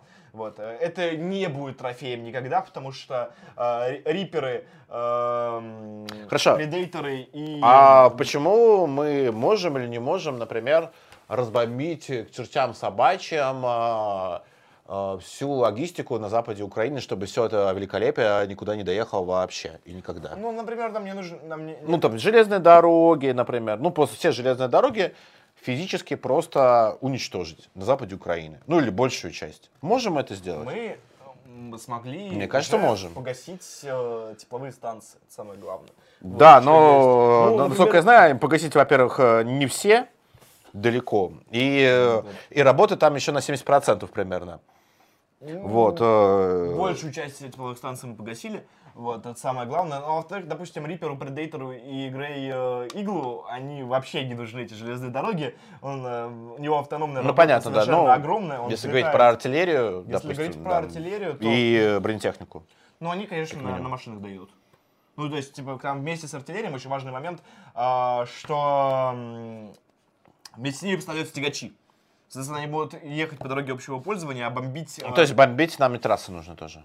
Бомбить трассу это безумие. Ну, это да, Это это, это дорого и долго, как Это- бы, да, нет, как я, я себе могу представить, как мы бомбим трассу, я могу себе представить, как калибр за 6 миллионов при- прилетает в шоссе. Но Слушай, только мы чтобы- уже, мы уже это видели не- несколько раз Чтобы- за эту войну, Ну, по-моему. ну, чтобы построить калибр, нам нужно 6 миллионов долларов, а украинцу, чтобы восстановить трассу, нужно там щебенка, песок, короче, цемент. Ну, Давай понимаешь. вернемся к моему первому вопросу. Что нам делать нужно, помимо того, что нам нужно побеждать? Хорошо, как нам нужно побеждать? Во-первых, нам нужно а, форсировать сроки заканч- окончания войны. Во-вторых, нам нужно закупать оружие. Нам нужно закупать или производить оружие. Я не знаю, на самом деле, это очень большая проблема, но Российская Федерация очень закрытое государство от своих граждан. Мы не знаем, что на самом деле происходит э, в ВПК в данный момент. Слушай, мы То даже, мы даже не знаем, как общем, какой... а вообще мы даже ничего. не знаем, в чем заключался план спецоперации, э, допустим, 24 февраля 2022 года. Мы только догадываемся о нем и какая у него была конечная цель. Вот, поэтому... А, мы можем пока догадываться, то, что это закрытое непрозрачное государство, ну, придется открываться рано или поздно, м, безусловно так. Поэтому А, вот ну, этой ге- героической производственной драмы, как в Советском Союзе была, когда там типа произведем еще танк, то есть произведем еще калибры для фронта, этого нет вообще, то есть непонятно, что вообще происходит. а тебе не кажется, то, что разумно уже сейчас переводить всю экономику России на военное русло и вводить плановую экономику вот такую сталинских времен? Ну, мне не Вот кажется. буквально. Тебе кажется, то, что вот э, прямо сейчас этим уже нужно заниматься, Э, э, чтобы выиграть войну на Украине? а, мне- кажется, полный переход на плановую экономику. То есть, Вот ты э, поддержишь такую идею или нет? я думаю, что нет. знаешь. Почему? Ну, потому что производство тех видов вооружения, которые Российской Федерации в первую очередь нужны, это высокотехнологичные производства. Конечно, можно поставить пятилетних детей к станкам, чтобы они э, выпиливали беспилотники. Не, не, ну плановая, не плановая экономика это не про, э, не про пятилетних детей, Вот. вот. а про то, что вот есть план, есть производство, короче. Э, Есть, ну, плановая экономика, она работает в условиях кризиса, Ну, в том числе военного. Она для того и нужна, и создана человечеством. Если она работает в условиях мира, то получается Советский Союз, который потом очень быстро умирает. Вот. а, но тебе не кажется, это разумное решение, переход на плановую, на военные рельсы общей экономики? Ну, у нас просто э, более-менее весь э, ВПК и так ну, государственный. То есть э, я э, не знаю, каким образом реализуется. Я в этом не разбираюсь и не понимаю, каким образом э, в данный конкретный момент можно перевести э, экономику на военные рельсы. Вот. Ну, перепрофилировать значительную часть гражданского производства под военное. И значительную часть частного гражданского производства перепрофилировать а, под военные нужные. Ну, допустим, товары двойного назначения. Ну, например, так. Возможно, я опять же не знаю. То есть это, опять же не понимаю, как до, до сих пор, как это работает. А, да, еще не сказал про две важных американских вещи, Давай. которые прям вообще были. Вот вспомнил про них, к счастью, даже три. А, два американских, одна немецкая. Вот. Это Химмерс и М200 МЛРС, которые у нас в папке РСЗО. Как э, вы понимаете, что это э, залповая артиллерия. Мгм, Вот, э, и отличается она от нашей. Также у нас есть повторительная таблица по РСЗО, можно ее, пожалуйста, тоже нам показать. А, вот, по-моему, там сцена. Сопоставительная таблица по РСЗО. Это артиллерия, а есть РСЗО.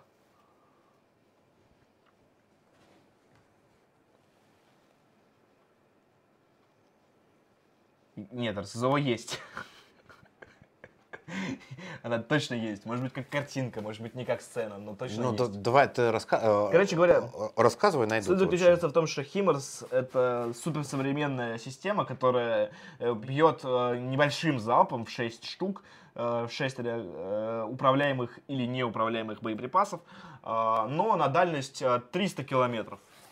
Это превосходит абсолютно вообще любое российское РСЗО, э, как минимум, ну, там, в три раза.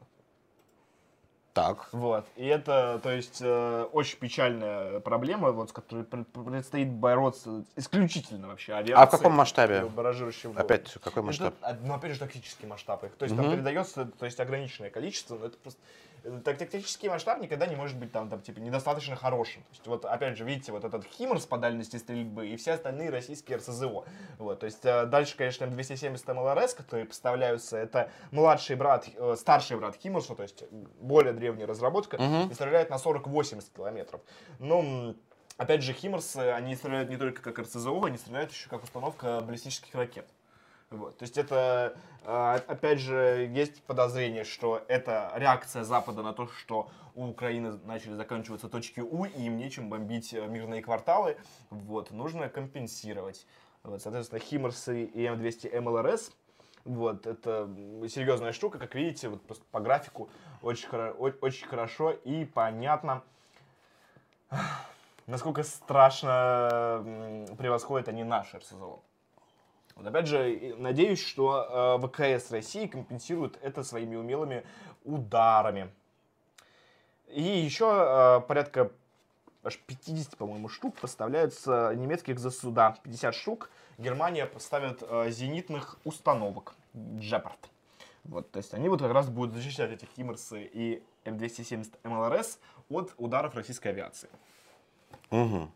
Вот, соответственно, ну, компенсировать э, либо нужно вот эти все самые коалиции СВ, которые у нас есть сейчас в российской военной экономике, достраивать срочно, выпускать на фронт, если они, тем более, на 80 километров 18 э, залпов в минуту дают. Ну, это долго. Неизвестно сколько. Я не знаю, как это работает, как это работает в ВПК. Если есть абсолютно работающая установка, то произвести ее, по идее, не так сложно. Вот. Ну, то есть, опять же, там, Советский Союз в годы войны ввел столько этих Ну, у нас есть работающая армата, вот, и где она сейчас? Т-14, Т-15, ну, Т-14... Где- где она? Армата Где- где она? платформа, она в Где артиллерии ничего не сделает. Я не знаю, где Армата. Ну, вот. Честно. Надеюсь, что на А 9 к- мая когда, она, когда она на 9 мая она появилась первый раз у нас? По-моему, уже много лет назад. Ну да. Ну, Т-14, Т-15, это, между прочим, годы появления. То есть танк он в 2014 году появился, Ну, а и посчитай, это 8 лет у нас прошло с тех пор. САУ у них Нет на фронте до сих пор. Точек у них же тысяча штук. Точек у них действительно тысяча штук. Вот. У них а, пуска- пусковых установок для точек гораздо меньше. Вот, то есть пусковых установок для точек у украинцев было порядка там 80 на начало войны, по-моему. Я могу врать, честное слово. Мне нужно отойти. Да Что случилось? Хорошо, тогда мы Вот, сейчас... я- я... сейчас отвечу на два вопроса, которые есть. э, Закончил про оружие, как раз больше двух вопросов. а, А, ты из Боярского. из Бо- я из Дворянского, Боярского. Дворянского. Я из Дворянского, да, у нас чат, чат перестал быть Боярский, стал Дворянским, у нас произошла в чате поместная реформа. А, Первый вопрос э, был про спич Стрелкова в Листве. Я озвучу сейчас вопрос, зачитаю. А, Просто то, что он рассказывал, э, так. А, Вы же будете обсуждать спич Стрелкова в Листве. Просто то, что он рассказывал на этом выступлении, звучало очень убедительно. Меня немного пугает перспектива новой смуты. Как вы думаете, может ли докатиться наше положение до такого состояния? Что же делать э, в таком случае? А, ну, начнем с того, что там был трехчасовой эфир в Листве, и я его полностью не посмотрел. Поэтому мне очень, э, мне очень сложно, в общем, судить, потому что я не посмотрел весь эфир. Я читал реакцию Топаза на этот эфир, по итогам которого Топаз там выписал, выписал из движа Стрелкова, выписал из движа э, Листву питерскую и так далее, и так далее. Ре- Реакт я видел, но если обсуждать всерьез, ну, говоря о самом Игоре Ивановиче, я всерьез отношусь к его военным прогнозам. Многие из них действительно сбылись. Как это не, приспо- не прискорбно звучит, многие из них действительно сбылись.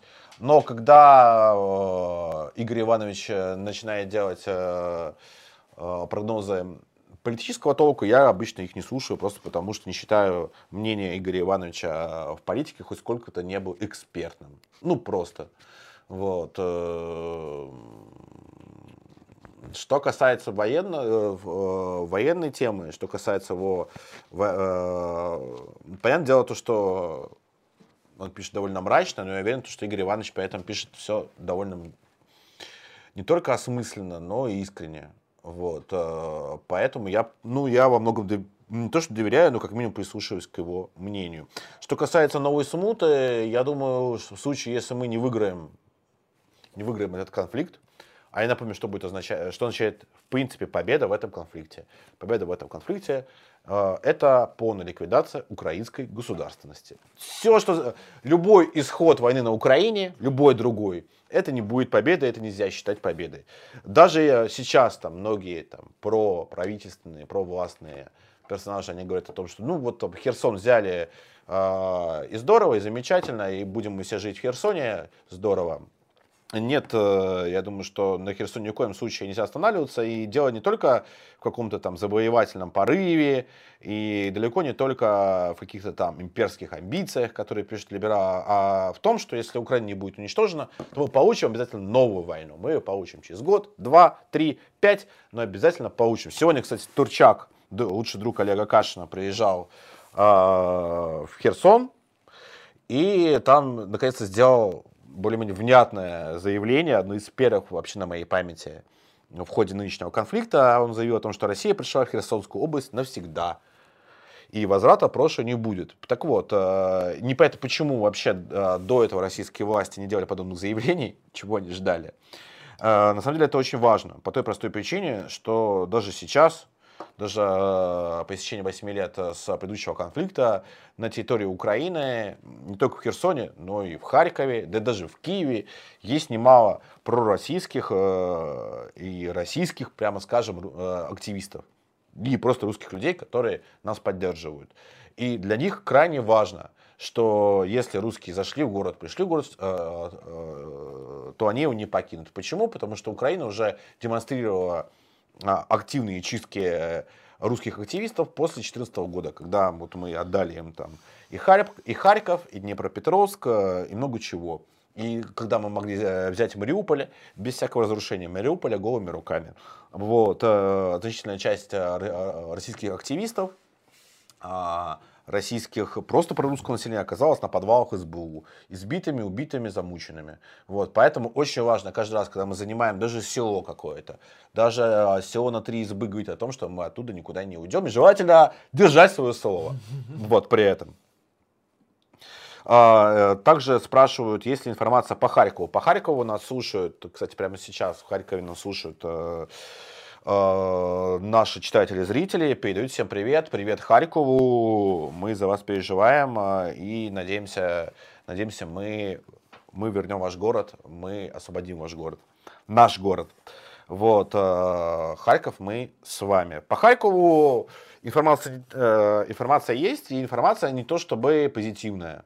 Как я говорил до этого, украинцы разворачивают на севере области контрнаступление. Оно не то чтобы идет активно и очень успешно, но часть населенных пунктов уже заняты Украиной. Вот. А в частности, занято Старый Салтов. Есть информация о том, что заняты Циркуны, ну, пока только по украинским источникам, а, заняты Циркуны, э, это пригород Харькова, где российские части стояли чуть ли не с самого начала операции. Важно понимать, э, что тут э, важно следовать не только тактическим мудростям, которые мы сами тут не все понимаем, ну, то есть как с той прекрасной историей о том, как, вернее, не прекрасная, а на самом деле очень грустная история о том, как российские войска ушли из-под Киева, из-под Сум, из-под Чернигова. Что это невероятно деморализует прорусское население там.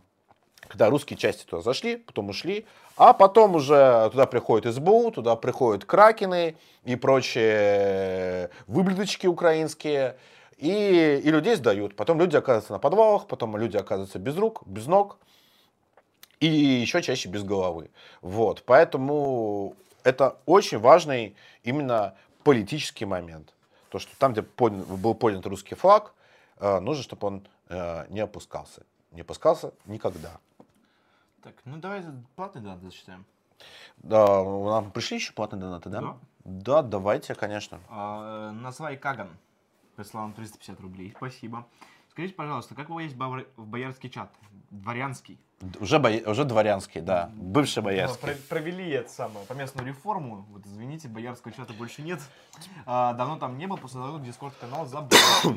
а, слушайте, ну мы ведем а, опцию платной подписки. Вот, дворянский чат у нас будет совсем другой. Вот, а, не имеющий будет отдельный от того, что называлось боярским чатом.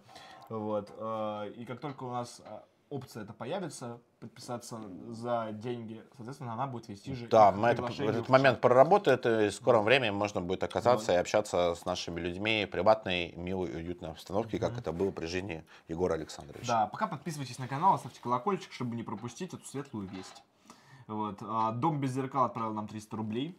Часто от наших про-блогеров слышу, что наши военкоматы полнятся от желающих поехать на Украину воевать. Скорее, скажите, это скорее правда или ложь? Мне кажется, что ложь, иначе зачем столько слов о мобилизации? Слова мобилизации обращены не к людям, которые должны мобилизовываться, слова о мобилизации обращены к чиновникам, которые ее не проводят.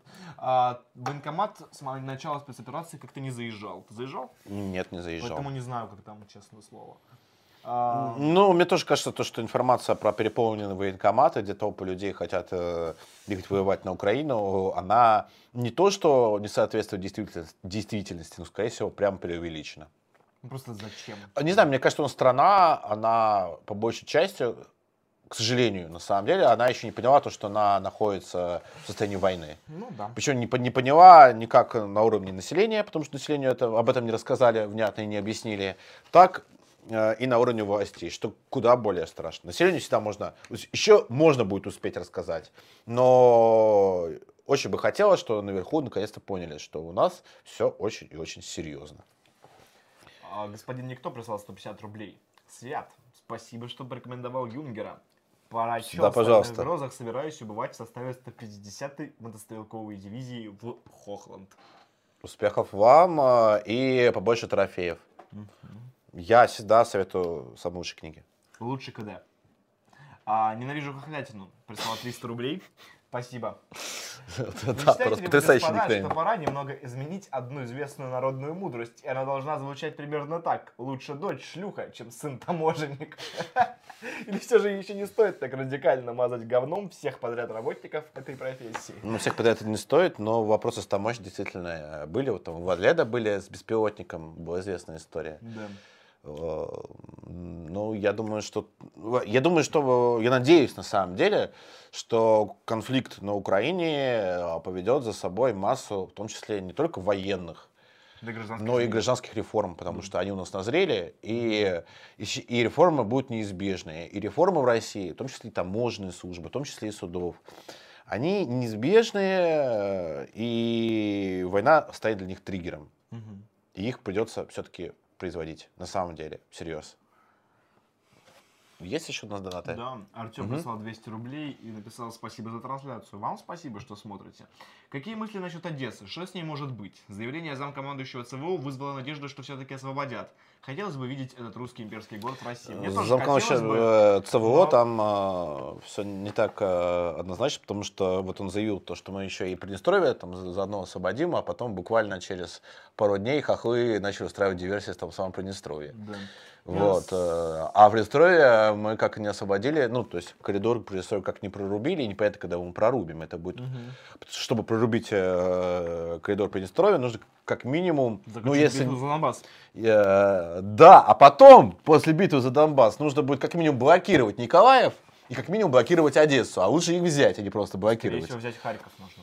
И точно взять Точно Харьков. взять Харьков, да, да. то есть как бы до Приднестровья нам очень еще далеко. Вот, и делать такие заявления, мне кажется, крайне необдуманно Ну вот на данном Одессу этапе.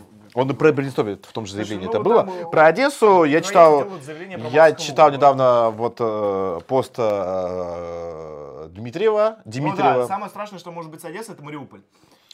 Да, где он говорит, то, что, может быть, э, давайте Одессу останется как есть, вот, не надо, ее штурмовать, потому что не хочу, чтобы мою родную Одессу превращали в Мариуполь второй. Эта позиция была Дмитриева как раз по Одессе, и многие, кто там на него там э, начали писать, ты что, типа, охуел, то, что Сталинград не нужно было освобождать от Паулюса, ну, в таком духе. Вот, ну, мне кажется, ситуация тут э, действительно непростая, потому что э, ну, мы все-таки освобождаем Украину, вот, а не, у нас, э, а не превращаем ее В руину. в руину, как бы, да. Руина Не, не возвращаем 17 век на Украину, как минимум. То есть, я слышал самые разные варианты э, целей и задач спецоперации российской, но вернуть на Украину 17 век я такой задачи не слышал. Поэтому действительно нужно, очень бы хотелось на то, чтобы, э, ну, понятное дело, то, что большие города не получится, не получится вернуть целости и сохранности. Это невозможно. Э, И это вопрос как раз высокоточки, с которой у нас большие проблемы, как известно. И, о- э, и о чем мы проговорили буквально 10-15 минут назад. Вот. э, Но, конечно, все это очень грустно, потому что мне вот люди пишут, в частности, из Харькова, из той же Одессы. Ну, если мы будем говорить опять-таки про Харьков, то люди пишут то, что, во-первых, они находятся по постоянном ожидании, под постоянными обстрелами, это длится очень долго. Да, И это ожидание, причем в состоянии того, что твой дом что-то прилетит, не прилетит, придут за тобой теробороны, не, не придет. Это очень мучительно. Мне очень жаль людей, и это один из э, главных э, вопросов э, к срокам нашей спецоперации. По, по той простой причине, что воевать год, два, три, у нас их нет этого времени. И у людей этих нет этого времени. И забирать Украину без людей, ну, мне кажется, это не самое... И без городов. И без городов это не самая лучшая задача. Нет, ну интересно, насколько на самом деле ВСУ потребуется для типа битвы на Донбассе грядущей, куда она продолжает стягивать резервы взамен того, что расходуется на поле боя. Ну, 40 тысяч, Донбасс группировка ВСУ 40 тысяч. Ну, это, Но другое дело то, что войны, они- он очень сильный. То есть мы на самом деле 40 тысяч это примерно, это условно данные И устаревшие. плюс у них же есть коридор туда до сих пор. Они же, Мы- у них мы- есть коридор, они прибывают, убывают, Да, возят м. раненых, заводят новых. Ну, ротация там, ротация личного ротации- состава там происходит более-менее постоянно. Ро- да. Ротации есть, да. И то есть вот мне интересно, насколько э, битва за Донбасс, вот и попытка ее выиграть для ВСУ, она может обескровить, допустим, гарнизоны Харькова и Одессы. Вот, потому что если это получится, то это, конечно, хорошо. Вот, потому что это, это, это, это может дать э, какой-то шанс на возвращение Одессы не в состоянии Мариуполя. Да, мне бы тоже очень, очень этого хотелось. Вот. А, точка прислала нам 500 рублей, спасибо. Спасибо, точка. Да. Будет и в- запятая. т- т- комментарии. Вот. И Павел Дебалов прислал нам 333 рубля, спасибо. И спрашивает, Спасибо. где можно найти беженку или украинку для совместного проживания в Москве. Попробуйте в кого, Киеве кого найти? беженку или украинку. Попробуйте Беженку или украинку, или украинскую беженку для совместного проживания в Москве. А, Мы бы вам а, посоветовали бы, если бы э, были бы не журналистами-публицистами, а занимались какой-то другой профессией. Вот. Но я слышал, вот позовите обязательно репортаж наш э, старый, но все равно хороший, про один замечательный клуб, где живут порносталинисты. И там, я думаю, что вы украинку, беженку, Беженку э, всех вместе. всех вместе найдете. Да. Обязательно. Порносталинисты вбейте, вот. У нас 5 минут осталось. Будет вам счастье. Но по регламенту, я думаю, что мы можем чуть-чуть еще немного, недолго постримить и проговорить еще темы, которые э, хотели проговорить. А, У нас э, вопросы закончились, да? С донатой? Да. Э, Хорошо. Нужно пару слов все-таки сказать про ядерную войну, если мы ее как минимум заявили в анонсе ядерную войну, потому что я, я телевизор на самом деле не, не то что не смотрю, но иногда посматриваю. Вернее, не телевизор даже, я вот включаю футбол, там перерыв, и когда идет футбол, я вот начинаю вращать э, канал, смотреть, что, что там происходит у россиян. Так вот, действительно, вопрос ядерной войны, российские про- пропагандисты, ну вот официальные российские пропагандисты, не мы с тобой, они его действительно всерьез обсуждают. Ну, то есть там на уровне там, Маргарита Симонян там, говорит про ядерную войну, там кто-то еще говорит про ядерную войну. Вот. Но не только российские пропагандисты. Например, э, тот же Поздняков, там, значит, просто там сошел в очередной раз с ума и, и- и выживальщиков, и там, э, и там сколько-то там 100 тысяч подписчиков, они там все там коллективно готовятся к ядерной войне. Вот, а как ты, вот как ты считаешь, насколько это реально угроза в нынешних условиях ядерной войны? Вот, ну, не знаю, мне, как, как, когда э, российский МИД сказал, что в ядерной войне не будет победителей, и Пентагон ответил, что с- абсолютно с ним согласен, мне стало очень страшно. Мне вообще, когда ну, там, наша власть э, нас за долгие годы приучила к тому, что если она э, что-то обещает и о чем-то заявляет, то нужно ждать, что это обязательно либо этого не случится, либо случится прямо обратное. Да. Вот, э, к сожалению, к сожалению, так. Э, Возможно, в постядерном мире она так и будет говорить. Ну, Ну, ты что, вы не на- поняли? Ну, на- раз- ну чего? На одном, э, на одном из наших удаленных с тобой стримов про украинских, э, украинских удаленных украинскими диверсантами из бывшего царского телевидения, а, ты как раз говорил о том, что ядерная война это же не так уж плохо. Вот есть биологическая война, биологическая война это гораздо хуже. Так Не, что, у друзья, давайте, давайте, форматы. Давайте, Ну, сохра- как бы, вроде они дают очень сильное, хорошее э, преимущество. Давайте сохранять оптимизм. Я, честно говоря, тоже не хочу жить в постядерном мире. Я надеюсь, что совершенно обычными вооружениями мы а, Украину победим. Хотя вот, допустим, вот, э, у меня отец, он живет в Клинцах, и он занимается русской пропагандой в Клинцах, он ходит на рынок, там Клинцы, они на границе э, с Белоруссией и там почти на границе с Украиной. Через границу Э, Вот. И вот он а, занимается пропагандой среди местных бабок, потому что там часто самолеты наши летают. Украинскую нефтеба- э, Украинцы пытались нашу нефтебазу уже без- беспилотника эти пидорасы бомбить. И отец говорит, ну, э, бабки, не волнуйтесь, это же наши летят бомбить. А вот когда нас будет бомбить, тогда нужно, нужно волноваться. Вот. После когда он с ним говорил, он немного радикализирует свою позицию, говорит, ну а чего уже сейчас думать, что это возня, это надоело. Давайте уже все наше стратегическое ядерное оружие мы применим по Западной Украине, и поставок каких не будет. И тебе не нужно будет сидеть на стриме и считать, сколько там привезли, сколько отвезли, опасное, не опасное оружие. Вот ты считаешь, нужно применить стратегическое ядерное оружие наше по Западной Украине или не нужно? Вот мой отец говорит то, что да, я еще не жалко, короче, давайте применим. Я думаю, Ты что с моим батей ты согласен или нет? Уже, не уверен. знаешь. Ты уже не уверен, да? Вот. Ну, у меня отец говорит, то он- особенно его убедило то, что когда вот появилась новость, э, то, что наш город э, хохлы пытались э, по нему бить из беспилотника, мнение по- о применении стратегического ядерного оружия по Украине э, резко возросло у моего отца. То есть в этом смысле вот он согласен с Маргаритой Симоньян, как ни странно.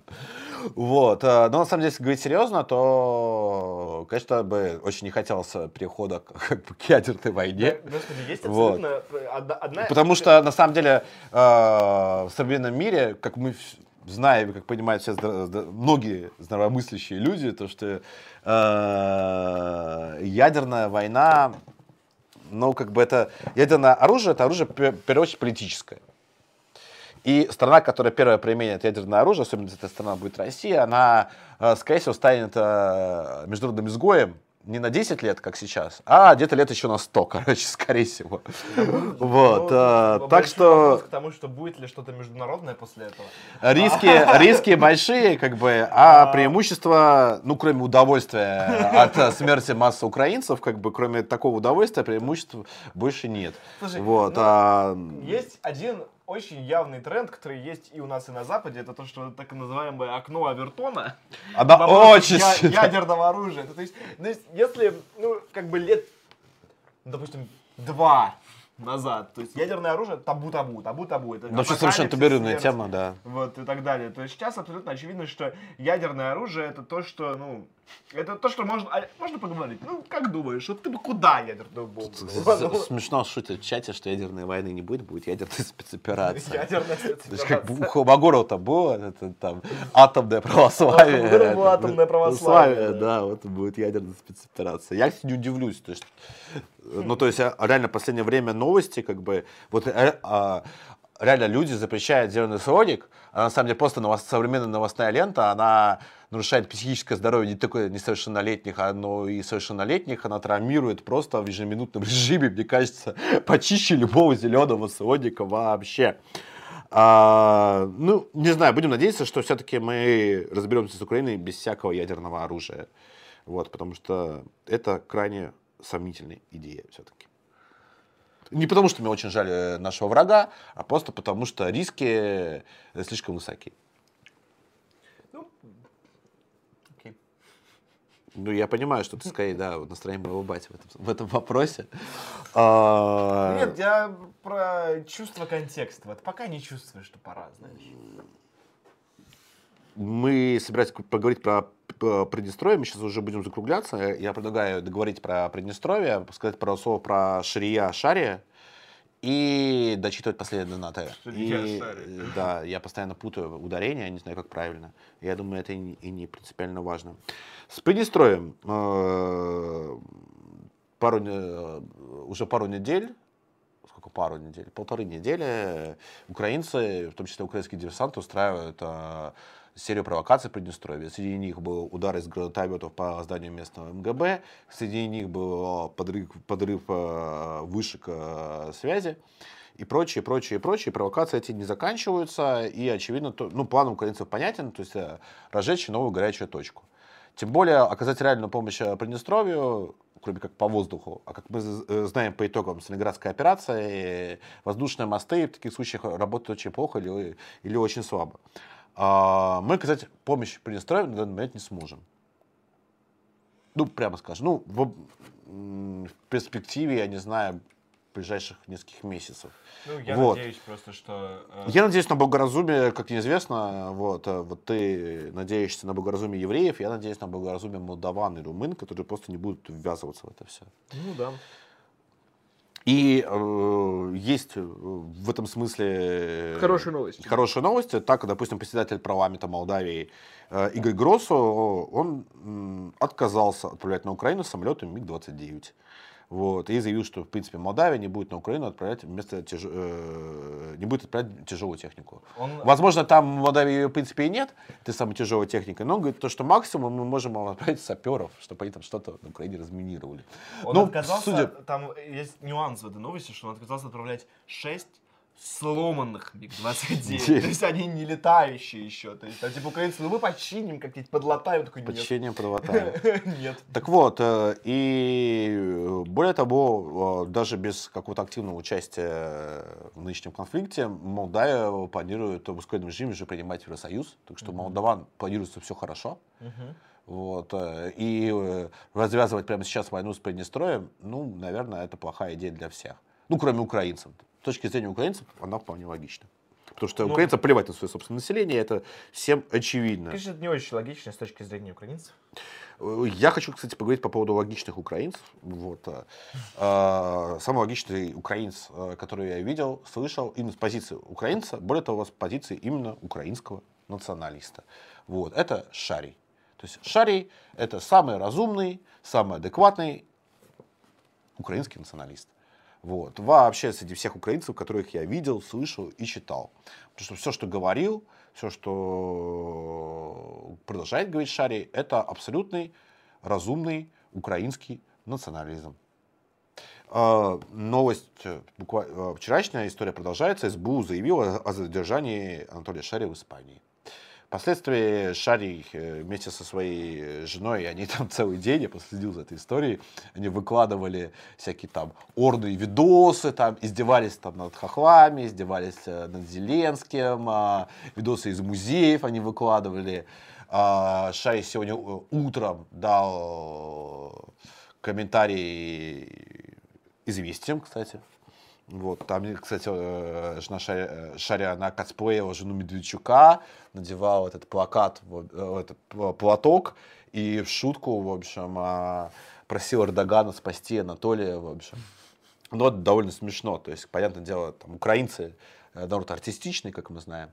Вот. э, Ну, в общем, с Шарем там, по-моему, все хорошо. То есть э, его за- за- задержание оказалось не задержанием. Его, видимо, вероятно, действительно вызывали испанские... Он находится в Барселоне сейчас. э, Испанская полиция, но никто его там не задержал. Вот. э, Ну, это скорее повод поговорить про самого Шария. Потому что, в принципе, если бы, не дай бог, я родился бы украинцем, чтобы там, да, там, если я буду грешить в этой жизни сильно, то я превращусь не в камень, не в э, э, засохший плевок на асфальте, а в украинца, то, скорее всего, я бы был бы и рассуждал бы, как Анатолий Шарий, который прекрасно говорит о чем, зачем нам эта война с Ро- э, зачем, ну, еще до войны он говорил, зачем нам конфликт с Россией, ну, в принципе, там, да, если э, можно просто от России, как Лукашенко, например, получать кредиты за обещания, вкладывать эти кредиты в инфраструктуру, дружить с Россией, э, при этом идти в Европу и жить замечательно. Зачем там резать москалей? Зачем это все надо? Можно все это делать на русские деньги, как это делает все остальное СНГ. Зачем э, стрелять по Донбассу из этих из ССЗО? Вот, это же очень логично, по-моему, нет? Ну да, да. Ну, собственно, Лукашенко, он, он такой логичный. Вот, Он так и делает. сепаратист. Да, и таким же является Шарий, только мне кажется, он по- поумнее Лукашенко. Лукашенко справляется, я думаю, Шарий бы тоже на месте бы украинского Ну, лидера вполне себе, скорее всего, справился. Вот, то есть, э, но при этом, конечно, никакой симпатии к Шарию я не испытываю по той простой причине, что я не украинский националист. Вот. э, И очевидно, что Шарий, конечно, не такой открытый и явный враг, как там, я не знаю, вся ны- ны- нынешняя блядовая и кодовая украинская, но он нам точно, совершенно точно не друг, как не друг нам и Лукашенко. Собственно, тут, я не знаю, у меня есть отличная заключительная идея. Тебя заключительный спич. Нам пришли еще донаты, вопросы. Нам Друзья, один вопрос, я предлагаю его не читать. а что там, что-то мерзкое? Дай, покажи мне. Что-то польское, это хуже. А, ну так новости, кстати, можно па- пару слов сказать э, об этой новости. Вот. э, э, Почему, почему нельзя зачитать? Давай зачитаем. Гжегош Бженчишкевич прислал нам 100 рублей, потому что 100 рублей-то, нищие. господи, Вот. нищие поляки. Видимо, он что-то плохо драил сортиры в Кёльне, короче. Самый- Заплатили ему 100 сам- рублей. Самый маленький донат. Донат за весь стрим. Да уже Поляки, поляки даже здесь опозорились, так господи. Таки Львов вернется в родную гавань. Слава Польше и слава России. Ну, во-первых, Львов, не Львов, а Лемберг, а во-вторых, во-вторых, Не э, заслужили. у меня большие сомнения, но это к новости о том, что президент Польши Анджей Дуда тут выразил надежду недавно, что границ между Польшей и Украиной больше не будет, а народ двух стран будет вместе жить на одной земле. Вот, это было выступление по случаю Дня польской диаспоры во дворце Бельведер в Варшаве. Э, Вот буквально вот цитата Дуды. Между нашими странами Польшей и Украиной больше не будет границы. Этой границы не будет, э, чтобы мы жили все вместе на этой земле, строя, отстраивая э, та-та-та, будущее и так далее. Ну, то есть там обычный такой классический польский национализм э, про то, что мы, конечно, братья, но мы э, вас, веро- вероятнее всего, оккупируем. Вот. И с тех пор разгоняется эта тема, то, что поляки, они готовы, в принципе, и готовятся вводить войска на запад Украины. А Что, так мы русские и рассуждаем исключительно с интересов русских, что ну- нужно сделать э, русские в этой ситуации? Русским в этой ситуации нужно, как всегда, показать силу. Мне кажется, что самый лучший пиар э, русские был не с бабкой с красным флагом, а за все время нынешней кампании, а удар по Яворовскому полигону, когда под Львовом после э, русского авиаудара э, сдохло около 180 военных наемников. Вот. И чтобы немного охладить пыл Польши, нужно продемонстрировать, э, Тактическое проделать ядерное оружие вполне себе в этом случае. проделать, э, ну даже без тактического ядерного оружия, проделать несколько таких перформансов в течение желательно одного дня. И тогда желание э, строить э, Польшу и Украину без границ, я думаю, у Дуды э, значительно поуменьшится. Вот никаких там, конечно, договоров с Польшей или тему раздела Украины быть не может. Э, Договоры, как известно, мы заключаем исключительно э, с другими странами по разделам Польши. Вот. То есть Германии Целых три, по да. разделам Польши, там с Австрией, это можно поговорить. Но по разделу Украины это как-то и очень э, Кто-то- неправильно. я помню, была шутка после раздела Польши о том, что, причем, по-моему, немецкая шутка, не наша, потому что мы получили с разделом Польши шубу, ну шубу с блохами. Не, с блохами, сори, с овшами. Шубу, ну шубу. Вот, мне кажется, тонко, поэтому достаточно я- тонко я- я- я не знаю, и- и прекрасно характеризует Раздел У- Украины вместе с поликами. Полики вообще не заслужили. Они украинцам танки отправляют Т-72, у них таких Которые стреляют потом по нашим солдатам, да. Вообще, ну, типа, ну, их мало, конечно, отправили, но все равно. Э, Да, но тем не менее такая угроза есть, ее, эту угрозу не нужно э, к ней относиться исключительно юмористически, нужно, нужно продемонстрировать свою силу. Главное, Вот. чтобы под, по- под пятую статью желательно не попасть, но на территорию Украины польские войска, они под пятую статью не попадают. Э, НАТО имеется в виду, пятая статья.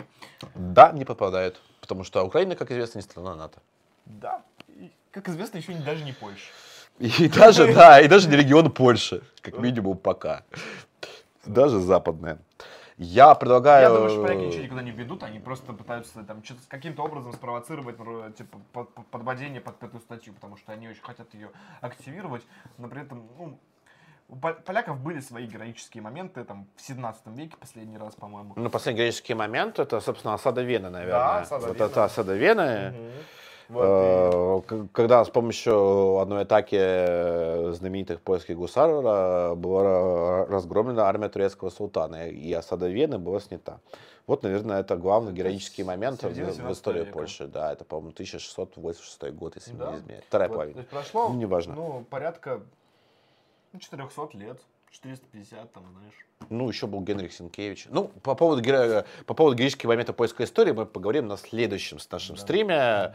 А, Это будет замечательное продолжение. Это же будет не продолжение, а кульминация нашей серии стримов о Богдане Хмельницком и присоединении Малороссии. Да, ну, б- я уже стра- страшно. И там будет просто уже будет просто месиво. Ну да, так да, что там будет. я в думаю, что наш э, следующий стрим будет именно об этом. Но про, Следующий- про новости мы тоже не будем забывать и обязательно рассказывать о самых ключевых чтобы- событиях. чтобы вы Давай резюмировать. Про отрицание Холокоста в следующем стриме у нас погибнет 100 тысяч только евреев.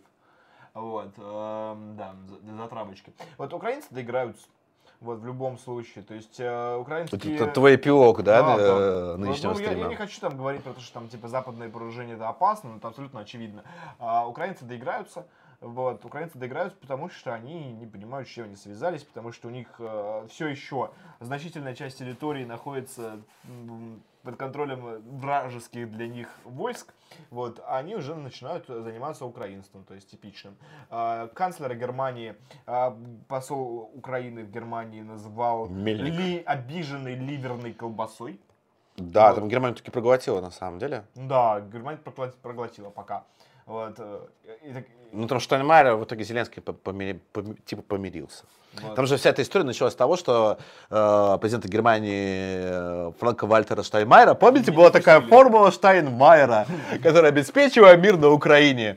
И как зарифмовалась эта замечательная эта история, что того самого Штайнмайера, именем которого была названа, э, названа собственно, Минская форма э, перемирия, его не, э, не пустили в Киев.